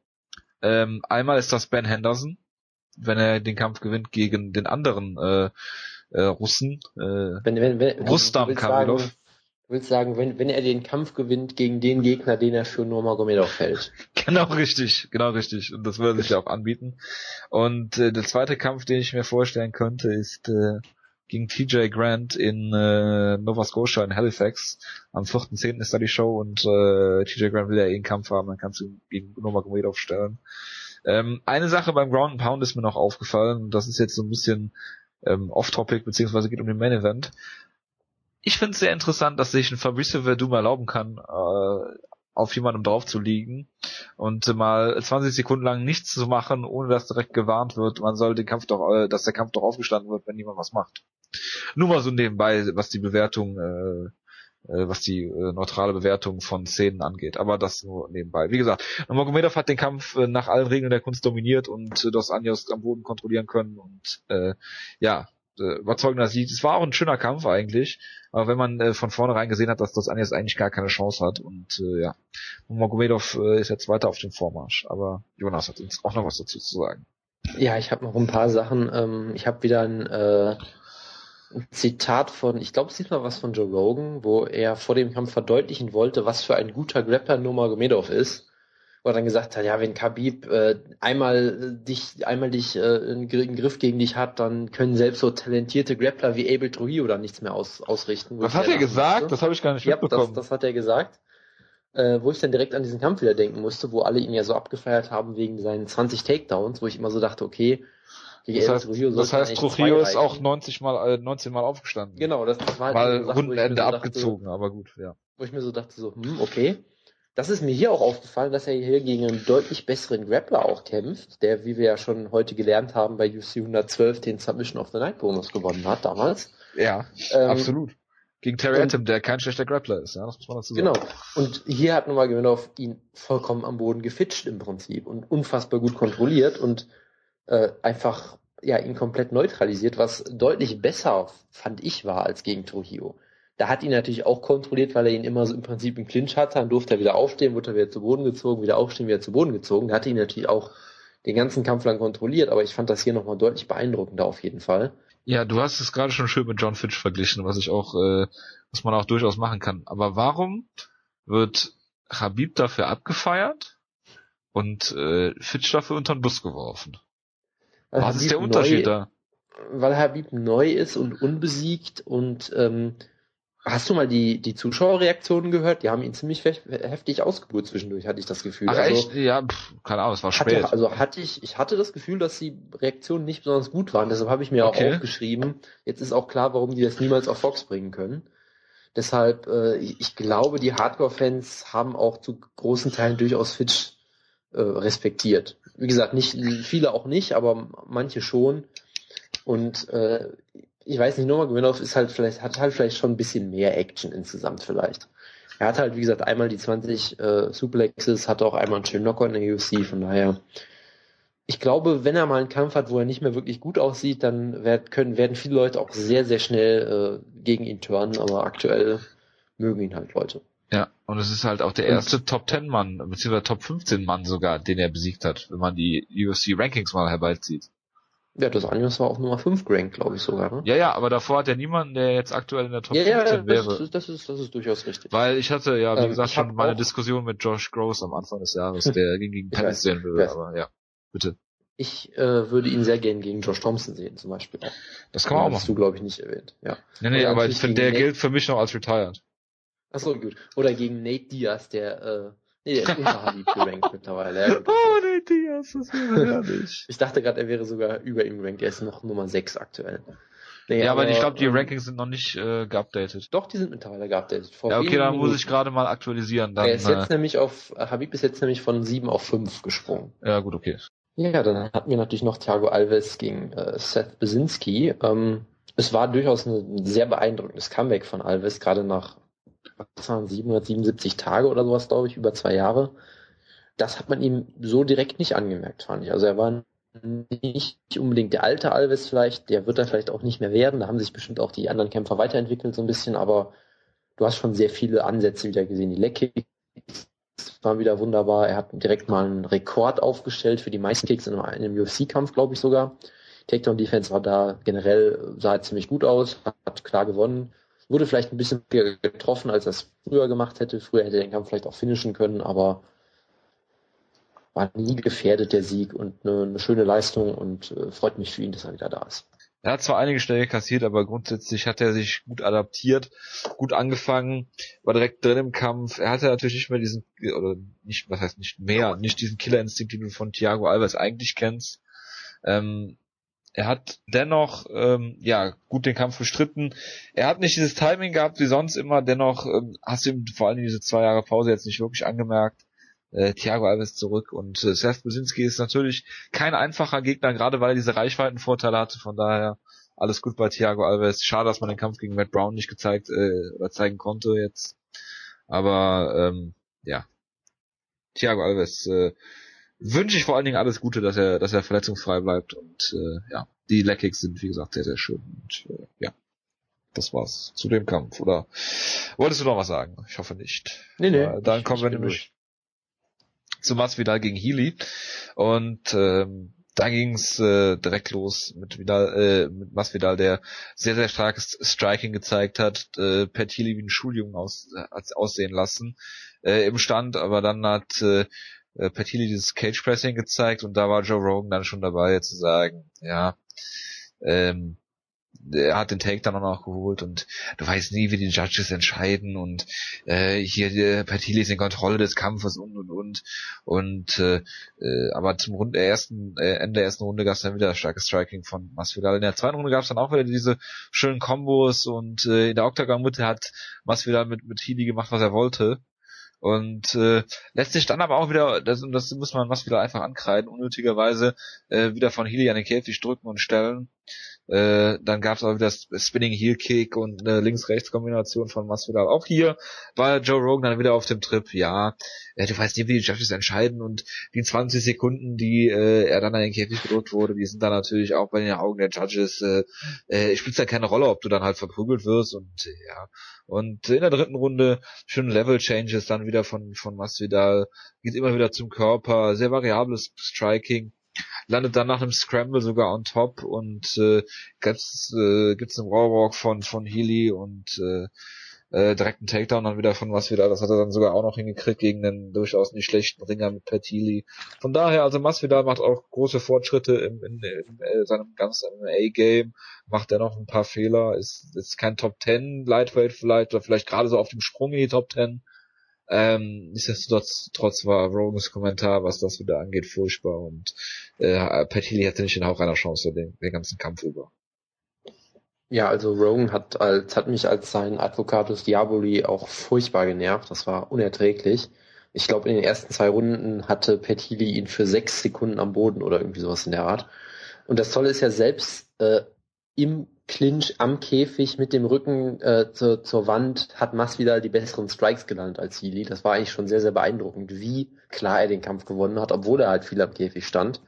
Von daher, ich fand es eigentlich sehr beeindruckend äh, von Masvidal, dass er auch wieder seine Klasse gezeigt hat, was das Striking angeht, die Takedown-Defense auch durchaus. Ähm, aber du hast halt trotzdem gesehen, dass er immer noch äh, vielleicht auch mental so ein bisschen limitiert ist und da nie so ein Elite-Kämpfer ist weil es halt trotzdem, selbst wenn er den Kampf klar gewonnen hat, sollte er trotzdem sich nicht einfach so in den Clinch nehmen lassen. Also das war halt trotzdem so ein bisschen doof. Von daher fand ich, war das eigentlich ein sehr, sehr, ja, gute, guter, gute Fazit zu Masvidals ganzer Karriere und vielleicht ihm so generell als, als Kämpfer überhaupt, dass er halt unfassbar gut ist, aber halt manchmal auch ein bisschen blöde Entscheidungen trifft und Healy ist halt hart im Nehmen, aber furchtbar langsam und ja, mit den Top-Leuten kann er einfach nicht mehr mithalten und es war eine beeindruckende Leistung für Masvidal. Klare 30-27. Bitte. Ja, ähm, das äh, kann man so stehen lassen. Alex White gegen Esteban Payan. Willst du damit anfangen? Ich wollte eigentlich überhaupt nicht drüber reden. Ähm, es gab einen lustigen Knockout. Wo, Lustige äh, Knockout, Jonas. Du als Moralapostel kannst Knockouts doch gar nicht lustig finden. Ja, nein, ich fand eher lustig, dass äh, White diese Spinning Backfist versucht hat, die vollkommen daneben ging und dann dadurch auf einmal in der Position war, diesen Schlag zu landen, was ja wirklich fast ein Jab war. Und ja, die Szene danach war halt schon irgendwie absurd, dass er ihn vollkommen klar ausnockt. Payan ist vollkommen bewusstlos, wird dann mit der Stoppage wach, steht einfach ganz normal wieder auf und beschwert sich, weil er sich halt nicht mehr daran erinnern kann, dass er ausgenockt wurde. Äh, war halt ein bisschen unglücklich, dann stand White auch noch die ganze Zeit so neben ihm, so ganz doof und hat ihn einfach nur angeguckt, bis der ihn dann wirklich wegschicken musste, weil es wirklich so aussah, als wollten die weiterkämpfen. Das war schon alles sehr, sehr komisch. Aber der Kampf, ja, freut mich für White, hat er ganz gut gemacht, aber ich weiß nicht, was das jetzt genau aussagt. Es war halt ein netter Knockout. Generell waren das halt zwei Kämpfe da, die mich überhaupt nicht interessiert haben und die sind beide sehr schnell im Knockout geendet. Von daher perfekt. Bei so einer Show klappt auf einmal auch alles. Ich rede jetzt einfach über Alex White gegen Esteban Payan und direkt danach über Caio Magales gegen irgendwie, wie hieß der? Keine Ahnung. Weiß ich nicht mehr. Irgend so ein Typen. Äh, ja, es gab fünf, sechs Schläge, als Payan da so am Käfig saß, die unbeantwortet wurden, wo ich mich über eine Late Stoppage beschwert habe, ja. Und äh, dass Esteban Payan dann rauskommt und sagt, äh, beziehungsweise dann aufsteht und sich darüber die Stoppage beschwert, nachdem er gerade clean öfter getroffen wurde als äh, alles andere. Also von daher sehr, sehr lustige Szene, da kann ich wieder beipflichten. Lustige Szenen gab es dann auch im Caio Magales Kampf. Und zwar ähm, kam es da zu einem äh, ja, für mich war es ein Groin Strike, ein äh, Knie. Also es gab zwei verschiedene Knie, die sehr, sehr tief waren. Äh, es gibt mehrere ähm, Blickwinkel. Im Endeffekt sieht's dann so aus, als wäre es doch legal gewesen. Was allerdings also die darauf folgende, bitte? Das war so ein Bobby, Bobby Green Kampf, oder wie? Hm, du hast den Kampf nicht gesehen?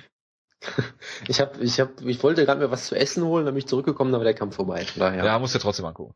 Ähm, also, äh, ja, es, es sah komisch aus, waren zwei, zwei Knie. Dann äh, gab's eine klare Hammerfist zum Hinterkopf. Da wurde nichts drüber verloren. Und äh, am Ende hat er den Kampf gewonnen. Die UFC hat alles totgeschwiegen, was nur totzuschweigen gab. In den Wiederholungen wurde es so geschnitten, dass man äh, diese beiden Szenen nicht mehr sehen konnte. Und äh, von daher alles gut. Klarer Sieg für Magalhaes. Und äh, ja, also, da muss das sein. Wunderbar. Nie wieder drüber gesprochen werden. Ja, Jonas, machst du da mal weiter mit, ich glaube als nächstes wäre äh, Jordan Mean gegen äh, Perpetuo Mobile.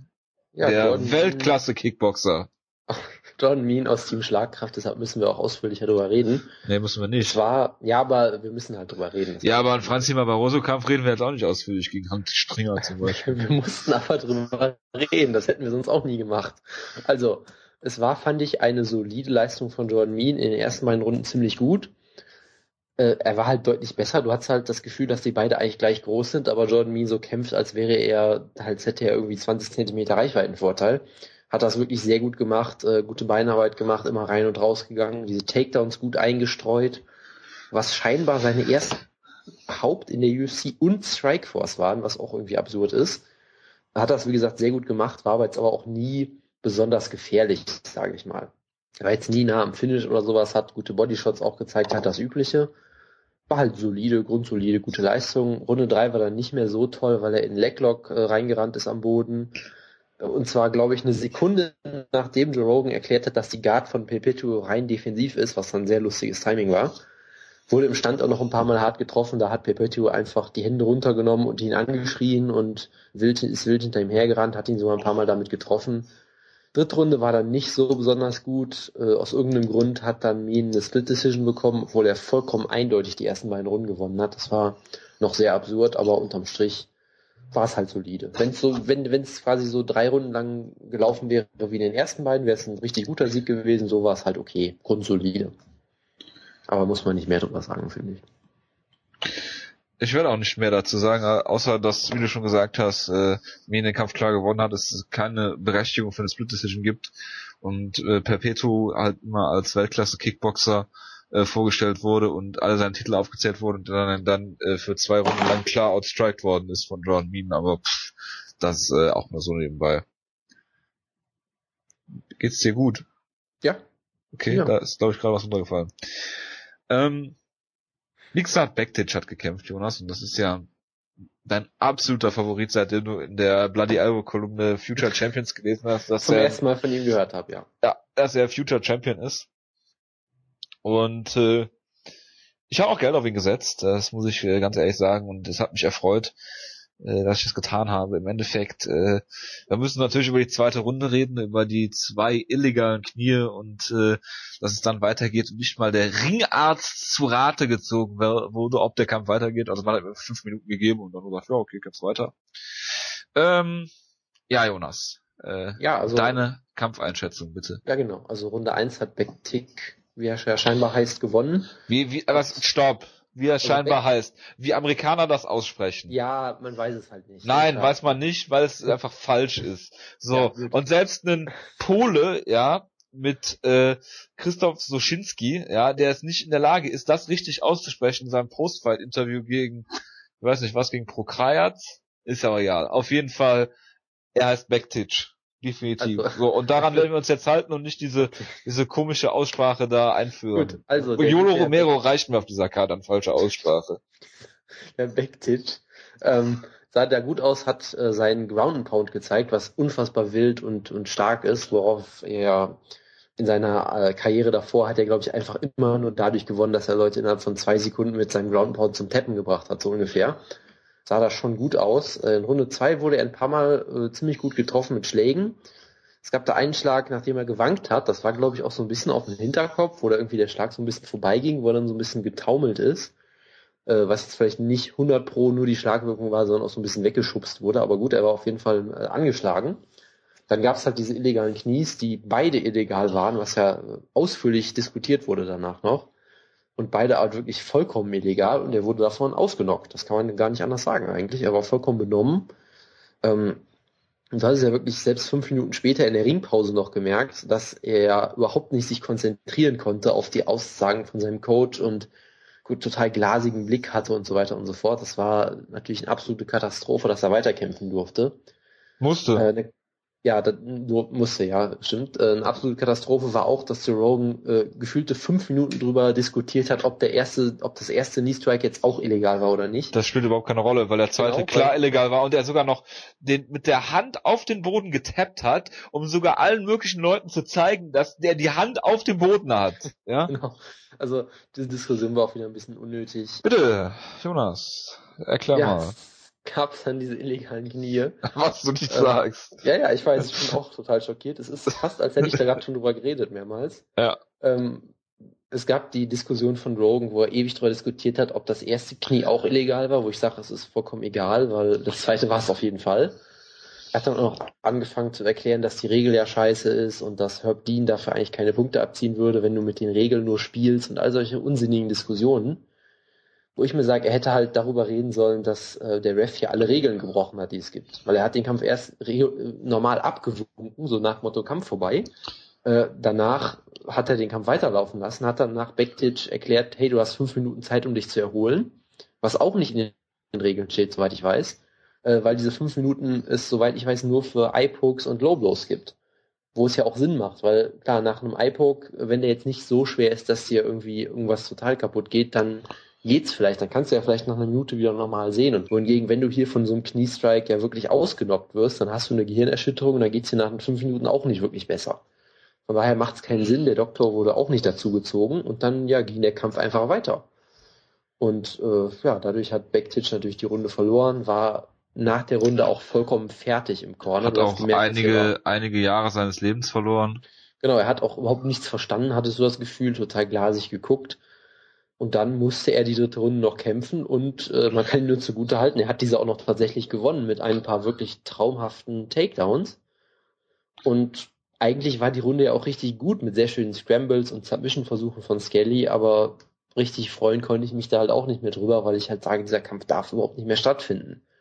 Und so hat er halt ja Negativ, die Jonas. gewonnen. Ja, er hat halt die Decision so gewonnen.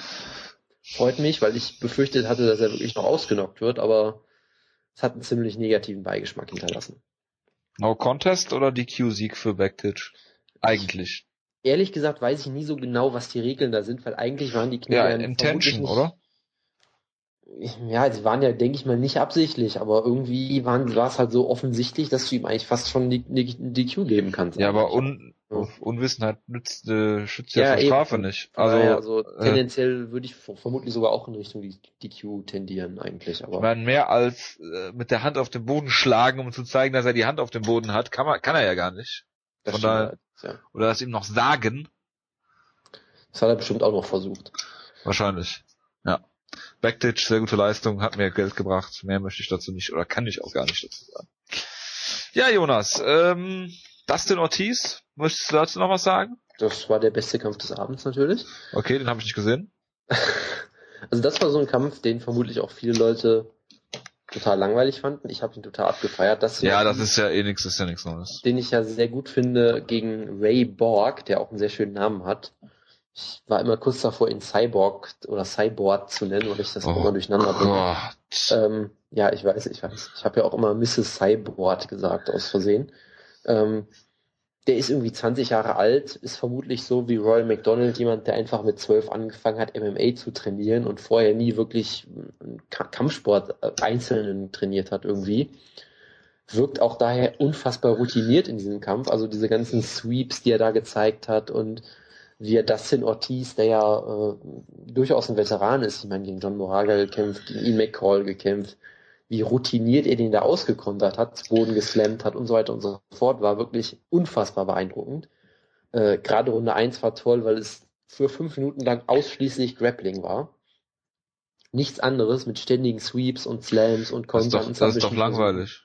Nein, es war absolut großartig. Genau das will doch keiner sehen, Jonas. Ach, halt doch die Klappe. Wenn man Dana White zuhört, dann möchte er eigentlich ja, nur Dana Kickboxen White, sehen. Ey, hör mir doch auf, ich, ich leg gleich absichtlich auf diesmal. Ach, nochmal, ja, das ist ja wenn, wenn du hier weiter einen auf Dana White machst, das ist ja furchtbar. Ja. Nein, aber genau mein Ding halt. Ähm, und dann, der Kampf war dann danach auch sehr spannend. Äh, die zweite Runde war fast eine 10-8, wo er die ganze Zeit auf dem Rücken von Ortiz war.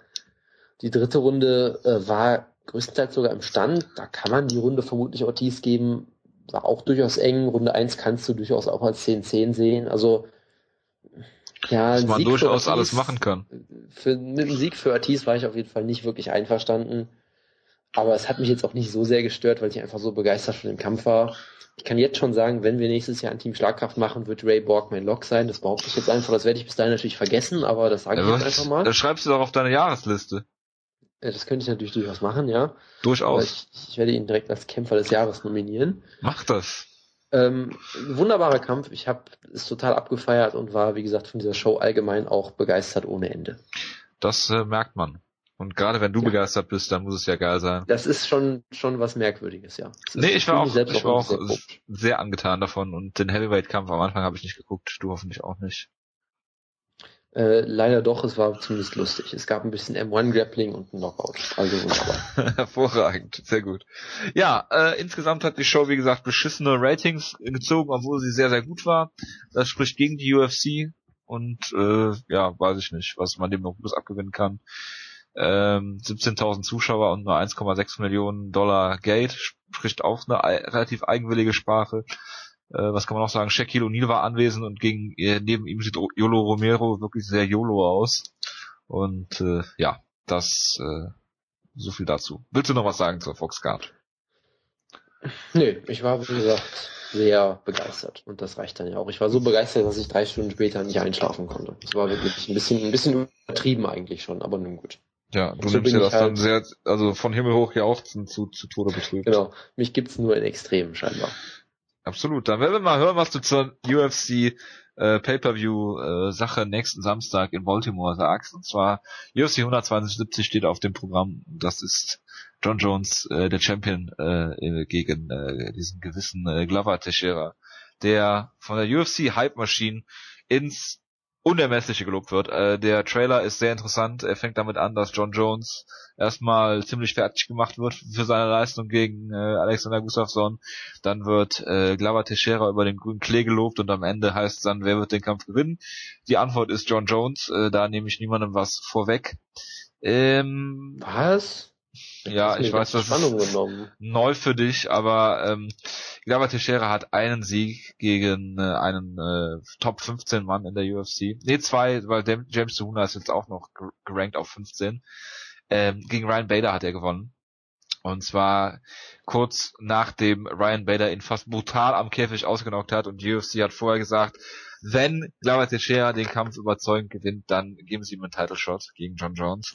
Und was hat Glover Teixeira gemacht? Überzeugend K.O. geschlagen und vorher fast überzeugend ausgenockt worden von Ryan Bader.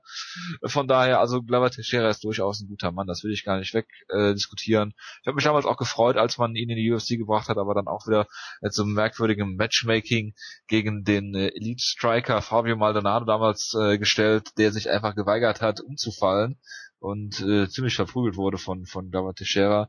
Äh, Teruna hat er klar besiegt, ist aber auch keine Leistung. Er hat Quinton Jackson besiegt, aber ähm, das ist halt auch nichts, wo du, wo du jetzt sagst, okay, das überzeugt mich für einen Title Shot und damals war Ryan Bader ja auch nicht in der äh, Top Ten ge gewertet und hat der Jonas schon spekuliert, ich wette, dass er eine Woche vorher dann noch eben hochgepusht wird in die Top Ten, zumindest in den unteren Rängen und das ist dann auch so passiert und dann hat er ihn ausgenockt ähm, und äh, ich würde ihn, ich hätte ihn noch vorher getestet gegen jemand anderes. Ich bin ja eigentlich kein Fan von Rematches, aber du musst eigentlich das Rematch äh, John Jones gegen Alexander Gustafsson damals schon bucken, äh, eintüten, weil die Gefahr, dass halt jemand verliert dann oder der Hype abschwächt oder abebbt, äh, noch relativ hoch ist und das ist einfach passiert, äh, als wenn du den Kampf jetzt direkt buckst und du dann halt diese Klamotte rausholen musst. Ähm, dann glaube ich, Teixeira gegen den Rashad Evans zum Beispiel wäre ein toller Kampf. Äh, und wenn er ihn dann besiegt, dann kannst du ihn durchaus gegen John Jones stellen. Ähm, nichtsdestotrotz, Teixeira hat Power im Stand, ist ein guter Striker, hat äh, gutes Grappling, was er relativ wenig nutzt, ist äh, so ein John Hackelman Prospect oder, oder Kämpfer, der schon relativ alt ist und äh, ja, John Jones ist natürlich den, den Kämpfer, den man kennt wahrscheinlich äh, aktuell einer der besten drei UFC-Kämpfer, ohne großartig drüber nachzudenken. Hat diese unglaubliche Reichweite, ist sehr, sehr kreativ im Striking, äh, hat sehr gutes MMA-Ringen, einer der besten MMA-Ringer überhaupt. Der kann mit dir machen, was er will, äh, auch durch diese, diese Distanz, die er immer, immer kontrollieren kann durch die Reichweite. Von daher sehe ich keine Möglichkeit, außer vielleicht einen Lucky Punch wie Glover Teixeira hier, John Jones besiegen kann. Und ich denke, dass es entweder ja, ich kann, kann Glover Teixeira schlecht einschätzen, wenn er unter Druck gerät. Also ich sag mal, wenn er so einen Schlag wie im Bader-Kampf da kassiert gegen, gegen John Jones, dann wird er K.O. gehen. Und das tippe ich dann auch. Ich sag mal, zweite, dritte Runde wird John Jones Glover Teixeira K.O. schlagen. Ja, die einzige Frage für mich ist eigentlich, wie John Jones gewinnt und eigentlich auch, wie er ihn finisht, weil an der Decision glaube ich wirklich auch nicht. Äh, ich tippe ja irgendwie immer auf Submission Gaba ist natürlich kein schlechter Grappler, das ist auch klar, aber vom Rücken aus gegen John Jones mit einer Guillotine oder so, das, das könnte schon durchaus passieren. Äh, Weil wir ja wissen, dass äh, starke Grappler, wenn verlieren, dann gegen eine, eine Guillotine. Genau, das, das hat äh, Vakant mir, Vakant mir nochmal bestätigt, okay, ja, okay. also. Äh, John Jones gewinnt per Rear Naked Choke. ja, das habe ich mir fast so. gedacht. Ähm, also, ja, es ist natürlich ein solider Kampf und Teixeira er hat natürlich jetzt alle besiegt, gegen die er gestellt wurde. Die Leute, gegen die er gestellt wurde, waren jetzt nicht immer vielleicht die Leute, gegen die man hätte stellen können. Okay. Ähm, wirklich reizen tut mich der Kampf nicht. Gerade auch, weil der Hype halt so absurd übertrieben ist, von wegen Glover Teixeira ist der beste Striker aller Zeiten, bla bla bla. Währenddessen hat John Jones, glaube ich, die niedrigste Wettquote, seit er den Titel gewonnen hat oder so. Also es nimmt irgendwie keiner so wirklich ernst, habe ich das Gefühl. Deshalb tue ich mich da auch mit schwer. Ähm, es kann immer alles passieren, ja.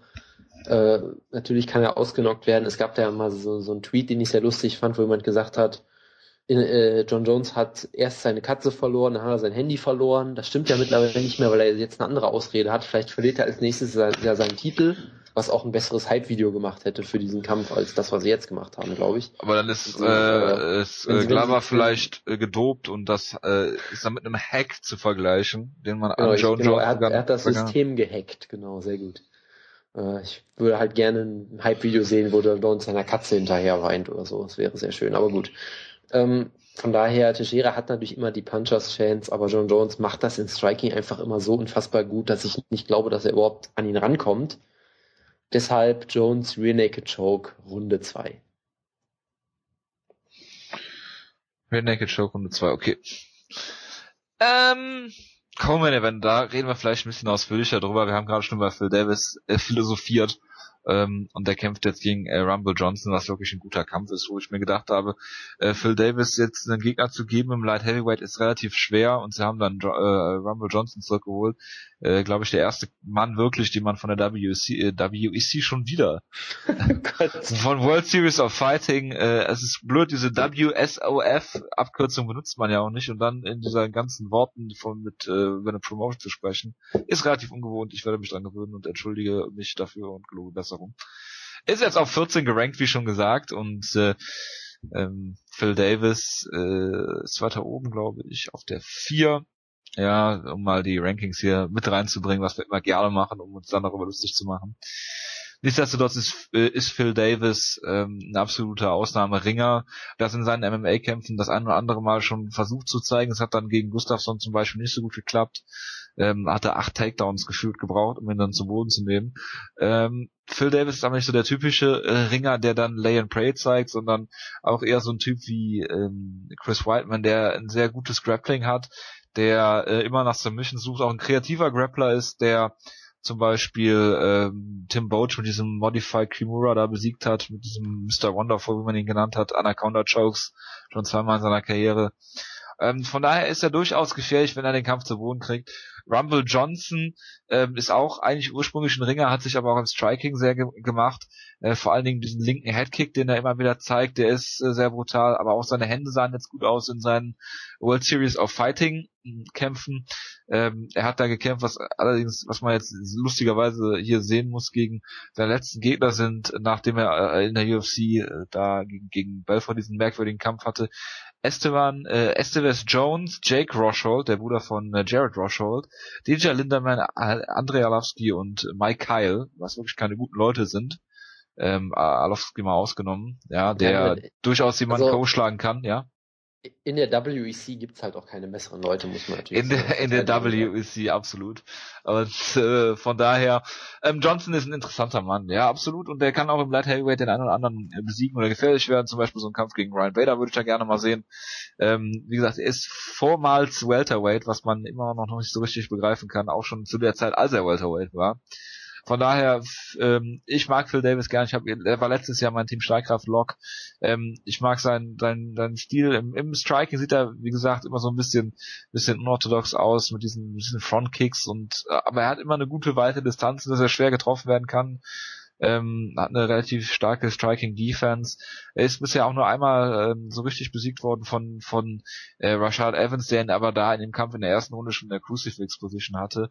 Und von daher ähm, denke ich mal, dass Phil Davis den Kampf hier gewinnen wird. Ich denke, er ist in der Lage, Anthony Johnson zu Boden zu nehmen. Er lässt sich dann auch nicht entmutigen, wenn das mal nicht so funktioniert mit dem mit dem zu Boden nehmen. Von daher denke ich, dass Phil Davis hier entweder eine, eine Decision gewinnt oder einen Submission Sieg durch einen ich sagte, er macht diesmal keinen Anaconda, sondern einen Darth Choke. Sehr Oder ein Omoplata, äh, ja. Was, Ach komm, das ist doch jetzt billig. Was von oben drauf ein bisschen schwer sein wird, aber. ja. Ich habe dir doch mal so ein GIF sogar extra gemacht, wo jemand eine Mounted Omoplata gemacht hat. Ja, stimmt, das ist sehr, war eine hervorragende Szene. Wo er, wo er die Mount aufgegeben hat und sich zu Boden geworfen hat für eine Omoplata. Genau, aus der Mount Guard gepult. Genau. Ja, also es ist natürlich schwierig, da hast du durchaus recht, ähm, Alowski einzuschätzen nach diesen Kämpfen, weil es ja wirklich äh, Alowski. Alowski einzuschätzen, geht das? Alowski ja, der WC Heavyweight. Ähm, ja, äh, ich meine natürlich äh, Rumble Johnson einzuschätzen, weil wie gesagt, Top-Gegner waren es sicherlich nicht, aber auch keine schlechten Leute. Den Umständen entsprechend, sagen wir es vielleicht mal so. Und die Art und Weise, wie er sie besiegt hat, hat ja auch meistens auch für sich gesprochen, außer vielleicht gegen Alowski, aber das ist auch Heavyweight, das ist eh ein komischer Kampf gewesen der ging eine Runde einfach zehn, zehn Sekunden zu lang, das will ich gar nicht erzählen. ja, das war so geil. Ähm, und ohne die zehn Sekunden extra Zeit hätte er vermutlich sogar verloren den Kampf oder eventuell, von daher äh, weiß ich das auch Das kann man nicht wissen. Ich weiß, ich weiß, tut mir leid, tut mir leid. Schwerer ja. Fehler von mir. Aber er ist durchaus gefährlich, du hast ja den Headkick natürlich schon angesprochen, er hat äh, sehr, sehr große Power, auch jetzt im Light Heavyweight nochmal deutlich mehr als früher, weil so viele Knockouts hatte er damals ja gar nicht. Ja gut, gegen Tommy Spear damals ein unfassbar brutales Finish zum Beispiel. Ja gut, aber wenn du, wenn du siehst, wie äh, Rumble Johnson vor seinen Kämpfen immer abkochen musste, ist das kein Wunder, dass er... Äh, ja klar, das, das macht durchaus Sinn. Deshalb ist er sicherlich auch besser aufgehoben. Gerade wie der DJ Linderman damals ausgenockt hat, war schon sehr, sehr beeindruckend. Und Phil Davis sieht immer im Stand aus, als wüsste er nicht so richtig, was er tut, habe ich oft das Gefühl. Er wirkt da immer so ein bisschen, ja, unsicher ist vielleicht auch nicht so das richtige Wort. Also ein bisschen, bisschen hölzern.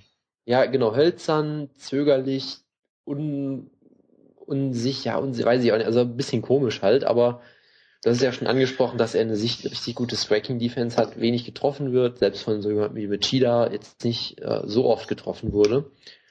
Von daher, ich glaube, die erste Runde könnte schwierig werden für Davis, weil wenn Rumble noch seine Kraft hat, hat er Cardio durchaus, da ist er, da ist er kräftig, da kann er vielleicht auch ein paar. In der ersten Runde, wenn er noch Kraft ja hat, hat er auch Cardio. Das ist eine sehr gute Aussage. ja, vor allem, wenn er, was, was ich ja eigentlich sagen wollte, ist, wenn er noch Cardio hat, hat er noch Cardio. Was auch keinen Sinn macht, aber gut. das ähm, ist äh, ja, soweit eine korrekte genau. Aussage von dir, ja. also, Ja, ich weiß auch nicht, was ich da wieder rede, aber nein. ähm, es ist auf jeden Fall äh, interessant, weil, wie gesagt, Johnson ist da sehr gefährlich, aber ich glaube immer noch nicht so an seine Cardio. Wirklich, äh, weil gegen Orlovsky sah die auch schon nicht so toll aus. Und ich glaube, Phil Davis kann da dann genug Druck machen. Ich glaube, in der ersten Runde kann er auch ein bisschen defensiver kämpfen, versuchen von außen zu kommen mit seinen Kicks, die ja nicht schlecht sind. Ich glaube, wenn er die erste Runde übersteht, dann äh, wird er den Kampf gewinnen, dann wird er Johnson irgendwann zum Boden nehmen können, vielleicht eine Decision gewinnen, vielleicht äh, ihn auch submitten. Ja, du hast mir den Pick mit der, Submission natürlich weggenommen, deshalb würde ich in dem Fall vielleicht ähm, vielleicht sagen per Decision. Ich wollte nur noch mal gucken, Phil Davis steckt auch wirklich im Light Heavyweight die wenigsten Treffer pro Minute ein mit äh, relativ großem Vorsprung sogar vor Lyoto Machida und Ryan Bader auf Platz 3. Ja, ja ich möchte noch mal die äh, Statistik von Fight Metric hier sagen.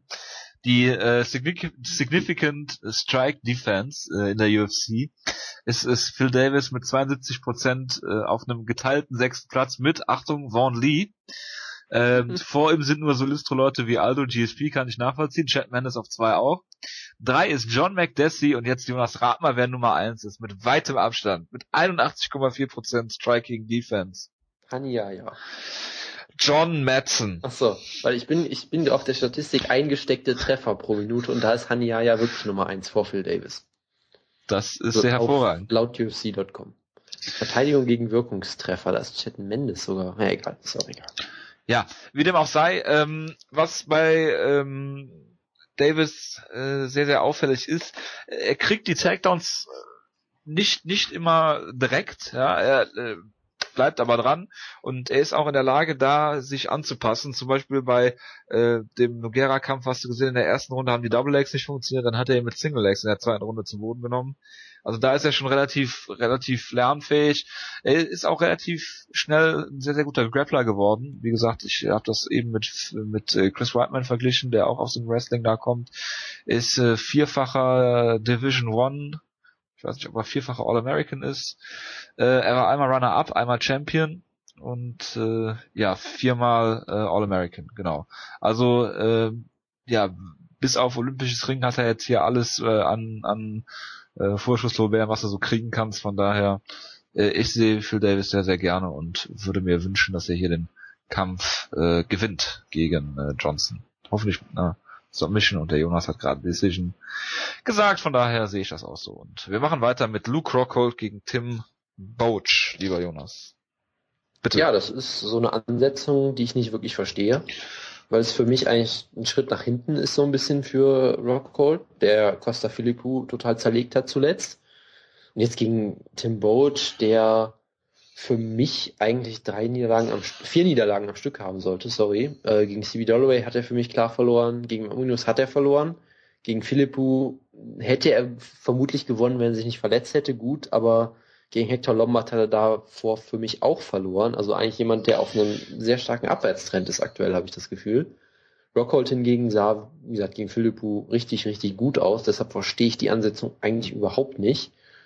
Äh, Rockhold ist auch irgendwie 10 zu 1 Favorit oder irgend sowas ganz absurd hohes, glaube ich. Und dem würde ich mich anschließen. Ich glaube, Rockhold macht mit ihm, was er will, so ungefähr. Ist der bessere Athlet, besserer Striker, wird von Tim Boach auf jeden Fall nicht zu Boden genommen, ist der bessere Grappler, er wird gewinnen, wie er will. Ich tippe sogar auf Decision, weil Tim Boach hart im Nehmen ist, aber Rockhold per Decision und damit hat sich das auch. Rockhold per Decision. Ich sag, er knockt ihn aus. Ich sag, er knockt äh, Tim Boach aus. Aber ich sehe für mich eigentlich keinen Weg, wie Tim Boach den Kampf gewinnen soll. Ist zwar ein sehr, sehr äh, ja, athletischer, athletischer Ringer, aber auch das würde ihm nichts nutzen gegen Rockhold. Äh, äh, Rockhold kann die Distanz bestimmen, er hat immer diese Bodykicks und äh, von daher wird da nichts passieren. Und er wird den Kampf klar gewinnen. Nächster Kampf, Lightweight, Jim Miller gegen Jensi Madeiros. Und äh, eigentlich soll es ja Bobby Green, äh, Bobby, Bobby Green? Ja, Bobby Green, ne? Ja. ja. Äh, sein Team Schlagkraft. Team Schlagkraft, Bobby the King Green. Und äh, ich habe mich schon gefreut auf dieses Preview, weil ich äh, Jim Miller in den äh, Himmel loben und äh, den guten Bobby Green unter den Bus werfen wollte. Das äh, bleibt dir jetzt leider erspart. Ja, du kannst zumindest die Hälfte davon noch machen. Ja, Bobby Green ist ein sehr, sehr schlechter Mann. Er das ist, ist nicht die Hälfte, die ich meinte, so. aber okay. ähm, nee, also ähm, wir haben äh, mit Jim Miller den Mann, den wir immer, über den wir eigentlich immer das Gleiche erzählen. Du kannst nicht gegen Jim Miller tippen, er kann alles sehr gut, äh, hat keine Disziplin, die so richtig heraussticht. Und ähm, er hatte dann diesen merkwürdigen Pat Healy-Kampf, wo er die erste Runde dominiert hat und dann nachgelassen hat, was was eigentlich untypisch ist für äh, Jim Miller. Im Nachhinein hat man dann gemerkt, okay, es lag am, am Hasch, ja, was Pat Healy hier ähm, weitergeholfen hat. Im Endeffekt, nach den Kämpfen, die danach kamen, kannst du halt irgendwie, also gut, Jim Miller hatte diesen klaren äh, Armbar-Sieg gegen gegen äh, Camos und äh, Petili hat da diese drei Niederlagen, glaube ich, waren es, wo er furchtbar aussah. In jeder der Niederlagen langsam behäbig, hat überhaupt nichts entgegenzusetzen gehabt. Während er der zweiten und dritten Runde Jim Miller auseinandergenommen hat in deren Kampf, was, was irgendwie ein bisschen merkwürdig ist. Nichtsdestotrotz würde ich da eher an einen Ausrutscher von Jim Miller ähm, glauben, der nur Niederlagen hat gegen Leute, die mal um den Titel angetreten sind, also Frankie Edgar, ähm, Gray Maynard, Ben Henderson, die alle Titelträger waren und Nate Diaz, der zumindest mal einen äh, Title Shot hatte und äh, kämpft gegen Jens Madeiros, der ähm, ja so eine merkwürdige Karriere hatte in den Strikeforce zwei Kämpfe gehabt, wo ich nichts zu sagen kann, gegen Habilov mit diesem komischen, dieser komischen Verletzung da aufgeben musste und äh, da hat dann gegen Eve Edwards den Kampf gewonnen ähm, das war, war glaube ich ein K.O., ne? Klar K.O. geschlagen und dann äh, auch eher wegen Marihuana äh, dann äh, eine No-Contest äh, bekommen hat, äh, wo sich der Kreis dann äh, zu äh, ja, Jim Miller schließt. Ums äh, dieses ganze äh, Rumgelaber, was ich gerade gemacht habe, äh, mal abzuschließen, Jim Miller wird den Kampf äh, beenden vorzeitig. Ich glaube, er steckt ihn entweder K.O. das verbindet ihn. Jim Miller ist ein absoluter Topmann, da glaube ich nach wie vor dran. Eine Zeit als vielleicht so ein bisschen äh, am Ablaufen, das weißt du nie. Also Top 5 Lightweight wird schwer da nochmal hinzukommen. Er ist der klassische, der klassische Gatekeeper. Im Prinzip ist, ja, also du musst auf jeden Fall Jim Miller besiegen, um da oben reinzukommen und von daher, ich glaube an Jim Miller und sage, er gewinnt, wie er möchte. Bitte, Jonas. Ja, ich, ich auch, vor allem halt, weil Medeiros jetzt, glaube ich, nicht so wahnsinnig gut ist. Er ist nicht ungefährlich im Stand, das kann man vielleicht sagen, aber sonst weiß ich auch zu wenig über ihn, um ihn halt beurteilen zu können. Deshalb Jim Miller. Ich glaube trotzdem immer noch, dass Miller irgendwie vielleicht so ein bisschen auf dem absteigenden Ast ist, weil er halt auch schon eine lange harte Karriere hatte durchaus, vielleicht auch einfach nicht mehr zu der Elite gehört, aber hier wird er machen, was er will und er wird natürlich gewinnen mit einem Rear Naked Choke in Runde 1.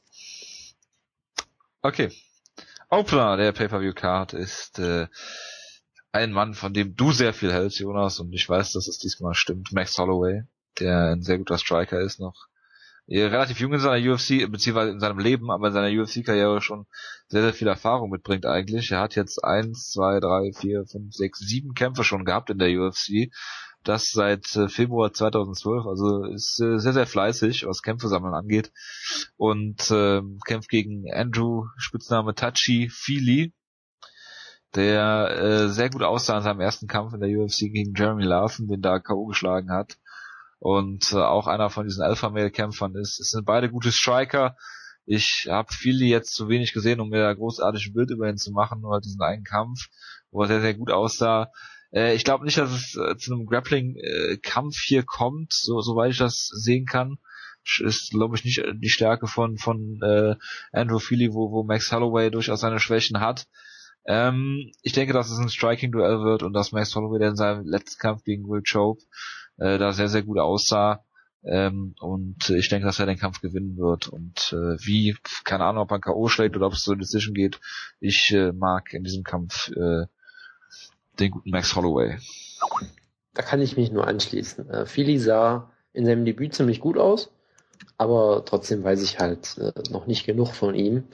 Hingegen bei Holloway weiß ich eigentlich sehr genau schon, was mich erwartet. Und was mich erwartet, ist ein toller Kampf mit vielen Bodyshots, wo er entweder per Decision gewinnt oder vielleicht mit einer späten Stoppage. Aber da Philly auch ziemlich gut ist, würde ich eher auf Decision tippen in einem sehr unterhaltsamen Actionkampf. Ja, Hervorragend. Gut, Jonas, äh, soll mal kurz unterbrechen und die Klima Pesana Rankings bekannt geben, die du mir die ganze Zeit hier in den Chat schreibst. Entschuldigung für die Ablenkung, aber ich, ich musste gerade, das haben wir irgendwie gerade gar nicht, die ganzen tollen Sachen haben wir gerade gar nicht mitbekommen eben, als wir vorher in der Show geguckt haben. Das ist irgendwie tragisch. Dann, hau, dann willst du mal eben raushauen oder soll ich mal eben sagen, was, was hier so abgeht? Ich kann kurz sagen, was ich in den Chat geschrieben habe. Ich bitte darum. Also er hat Donald Cerrone gerankt auf Platz 12 in der Pound-for-Pound-Liste. Das ist hervorragend. Vor, wer, wer ist dann? Vor, vor Anderson Silva auf Platz 14. das, das ist eine absolut gute Einschätzung. Und Benson Henderson auf Platz 15, der zwei Siege über Donald Cerrone hat. Das ist nicht mehr relevant. Ähm, Stipe Miocic ist der Nummer 1 Contender im Heavyweight, ist auch zwei Schritte nach oben gegangen aus irgendeinem Grund. Ja, das ist weil der richtig. den Platz von Terrence Brown eingenommen hat. Junior Mhm. Santos ist zwei Plätze nach unten gesprungen, ohne dass er einen Kampf hatte. Ja, das kann man so machen, ja. Ja. Ähm, er hat, das Middleweight Ranking ist natürlich wieder sehr beeindruckend. Er hat Francis Camon auf Platz 4, Joel Romero auf Platz 6, äh, über Lyoto Machida, der auf Platz 7 ist. Meinst du, man kann Ähm, Klima Pisana anrufen wegen Wettquoten und der bietet mir dann eine Wettquote mit Junior dos Santos als Außenseiter gegen Stipe Miocic? Müsste er- hoffen. Müsste er aufgrund seiner Rankings eigentlich so machen. Würde ich schwer hoffen, ja. Ähm, Vitor Belfort ist seine Nummer 4 im Light Heavyweight, der ist also noch nicht mehr Middleweight aktuell. Weil er ja gegen Hendo gekämpft hat oder so, ich weiß es nicht genau. Ja. Äh, Liz Camouche hatte er bis zu der Niederlage gegen Misha Tate auf Nummer 3 gerankt scheinbar, was auch beeindruckend ist. Ähm, ja, lauter so tolle Sachen. Es ist einfach wunderbar. Donald Cerrone ist natürlich auch die Nummer 2 im Lightweight jetzt. Bobby Green ist um zwei Plätze nach oben gegangen, weil er sich verletzt hat. Ich weiß nicht ja, genau. das ist auch hervorragend. Ähm, ja, jetzt auf die Schnelle sehe ich leider gar nicht mehr so viele tolle Sachen. Es ist, Wo ist denn der Korean Zombie gerankt? Äh, d -d -d -d -d Platz 14 weiter ist unverändert. Weiter, okay, okay, gut. Ja, ja. Ist er wenigstens noch in den Top 15 drin. Genau. Und ja, sonst hat sich in den meisten Divisions hat sich ja nicht viel verändert. Von daher können wir es dabei vielleicht auch belassen. Gut, nächster Kampf. Ähm, ja, der äh, Main Event der Prelims ist äh, Joseph Benavides gegen Tim Elliott. Schade, Jonas, dass der nicht auf dem Pay-Per-View ist. Äh, Tim Elliott ist etwas für seinen unorthodoxen Striking-Stil bekannt. Er hat äh, John Dodson, glaube ich, damals war es vor Probleme gestellt in der letzten Runde von deren Kampf zumindest. Äh, zwei Siege danach gefeiert gegen Jared Papazian und gegen äh, Luis Gaudino und dann gegen den äh, Titelherausforderer Team Stahlkraftmitglied Ali Bagatino verlor. Ähm, Benavides kommt aus der Niederlage gegen äh, den Champion, gegen DJ und ich denke, dass Benavides eigentlich auch jemand ist, der fast gegen, den du eigentlich nie als, gegen den du nie tippen kannst, gegen sämtliche Flyweights, mal abgesehen von Mighty Mouse.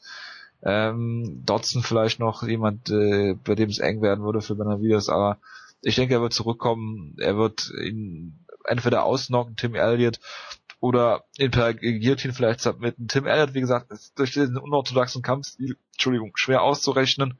Äh, aber ich denke, dass Joseph Benavides hier keine Probleme haben wird und äh, nach diesem Niederlage gegen Mighty Mouse, die ihn sicherlich fuchsen wird, weil er in absehbarer Zeit da sicherlich nicht nochmal einen Title Shot bekommt, vor allen Dingen, weil er ja schon gegen, gegen Cruz im Bantamweight den hatte, dann gegen Mighty Mouse den zweiten da. Ähm, deswegen, ich sag hier, Joseph Benavides äh, finish den Kampf. Ja, sage ich auch. Also ich habe ja Timothy Elliott äh, lange Zeit ewig gehypt, bis er dann diesen absolut furchtbaren, ja furchtbar ist vielleicht auch übertrieben, aber er hatte schon eine komische Leistung gegen Bagotinov, wo der ganze Hype komplett explodiert ist oder implodiert, wie auch immer. Ähm, der Das Kampf, macht jetzt auch nicht so halt, den Unterschied.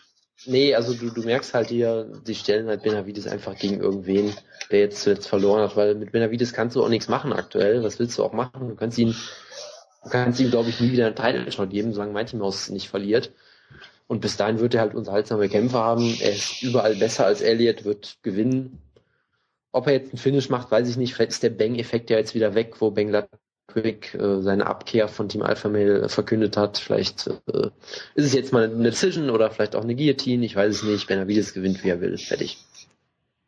Gut, jetzt sind noch ein paar andere Kämpfe auf der Karte. Müssen wir über die noch großartig reden? Willst, willst du über Gumi reden? Gegen Isaac Valley Flag? Ähm, Nein, wir können von mir aus gerne Schluss machen. War ja auch jetzt Gut. genug, glaube ich. Der Vollständigkeit halber Jasmine Duke gegen Batch Correa, Joe Ellenberger, der Bruder von Jake Ellenberger gegen äh, Wagner Prado, Jonas, ja, der sich im Lightweight Wagner Rocha nennt. Und auf den äh, äh, Fight Pass Prelims haben wir Danny Castillo gegen äh, Charlie Brenneman und der von dir eben schon erwähnte äh, Chris Beer gegen Patrick Williams Kampf. Gut. Gefällt dir die Karte, Jonas? Abschließend. Jein, also es gibt einige Highlights. Die Pay-Per-View-Card finde ich generell eigentlich ziemlich gut, muss ich sagen. Da fehlt dir natürlich Ähm. äh, Bobby Green. Ja, also das ist halt durch den durch den Wegfall von Bobby Green ist es auf jeden Fall deutlich ja, schlechter geworden. Das stimmt natürlich. Absolut, da musst du sagen, die, die Card steht ähm, und fällt mit Bobby Green. Das, das sowieso, er ist ja auch der König, von daher. Ähm, ja, absolut. Von daher, also die, die Prelims, ja, also Benavides gegen Elliott ist super, Gomi gegen Valley Flag ist in Ordnung, die anderen vier Kämpfe interessieren mich eigentlich sehr wenig. Brenneman gegen Castillo, na gut, okay, das ist auch in Ordnung. Also die Prelims sind so lala, die Pay-Per-View-Card ist ziemlich gut. Es ist eine solide Card. Die ist, begeistert mich nicht, nicht so sehr wie die Fox-Card, aber es ist jetzt auch nicht Tim Kennedy gegen Michael Bisping, sagen wir mal so. das ist auch gut so. Ja, nächste Woche werden wir uns wieder dann äh, mit dem äh, Review zu der Card und äh, leider die Woche danach keine UFC-Show, aber danach gibt's dann Matt Brown gegen äh, Eric Silver und da spätestens muss Woodke mit dabei sein. Dafür, darum würde ich mich persönlich kümmern, dass äh, er dann wieder bei uns ist. Äh, bis dahin, äh, schöne kurze Arbeitswoche. Ich wünsche euch was und wir hören uns. Bis dann. Ciao, ciao.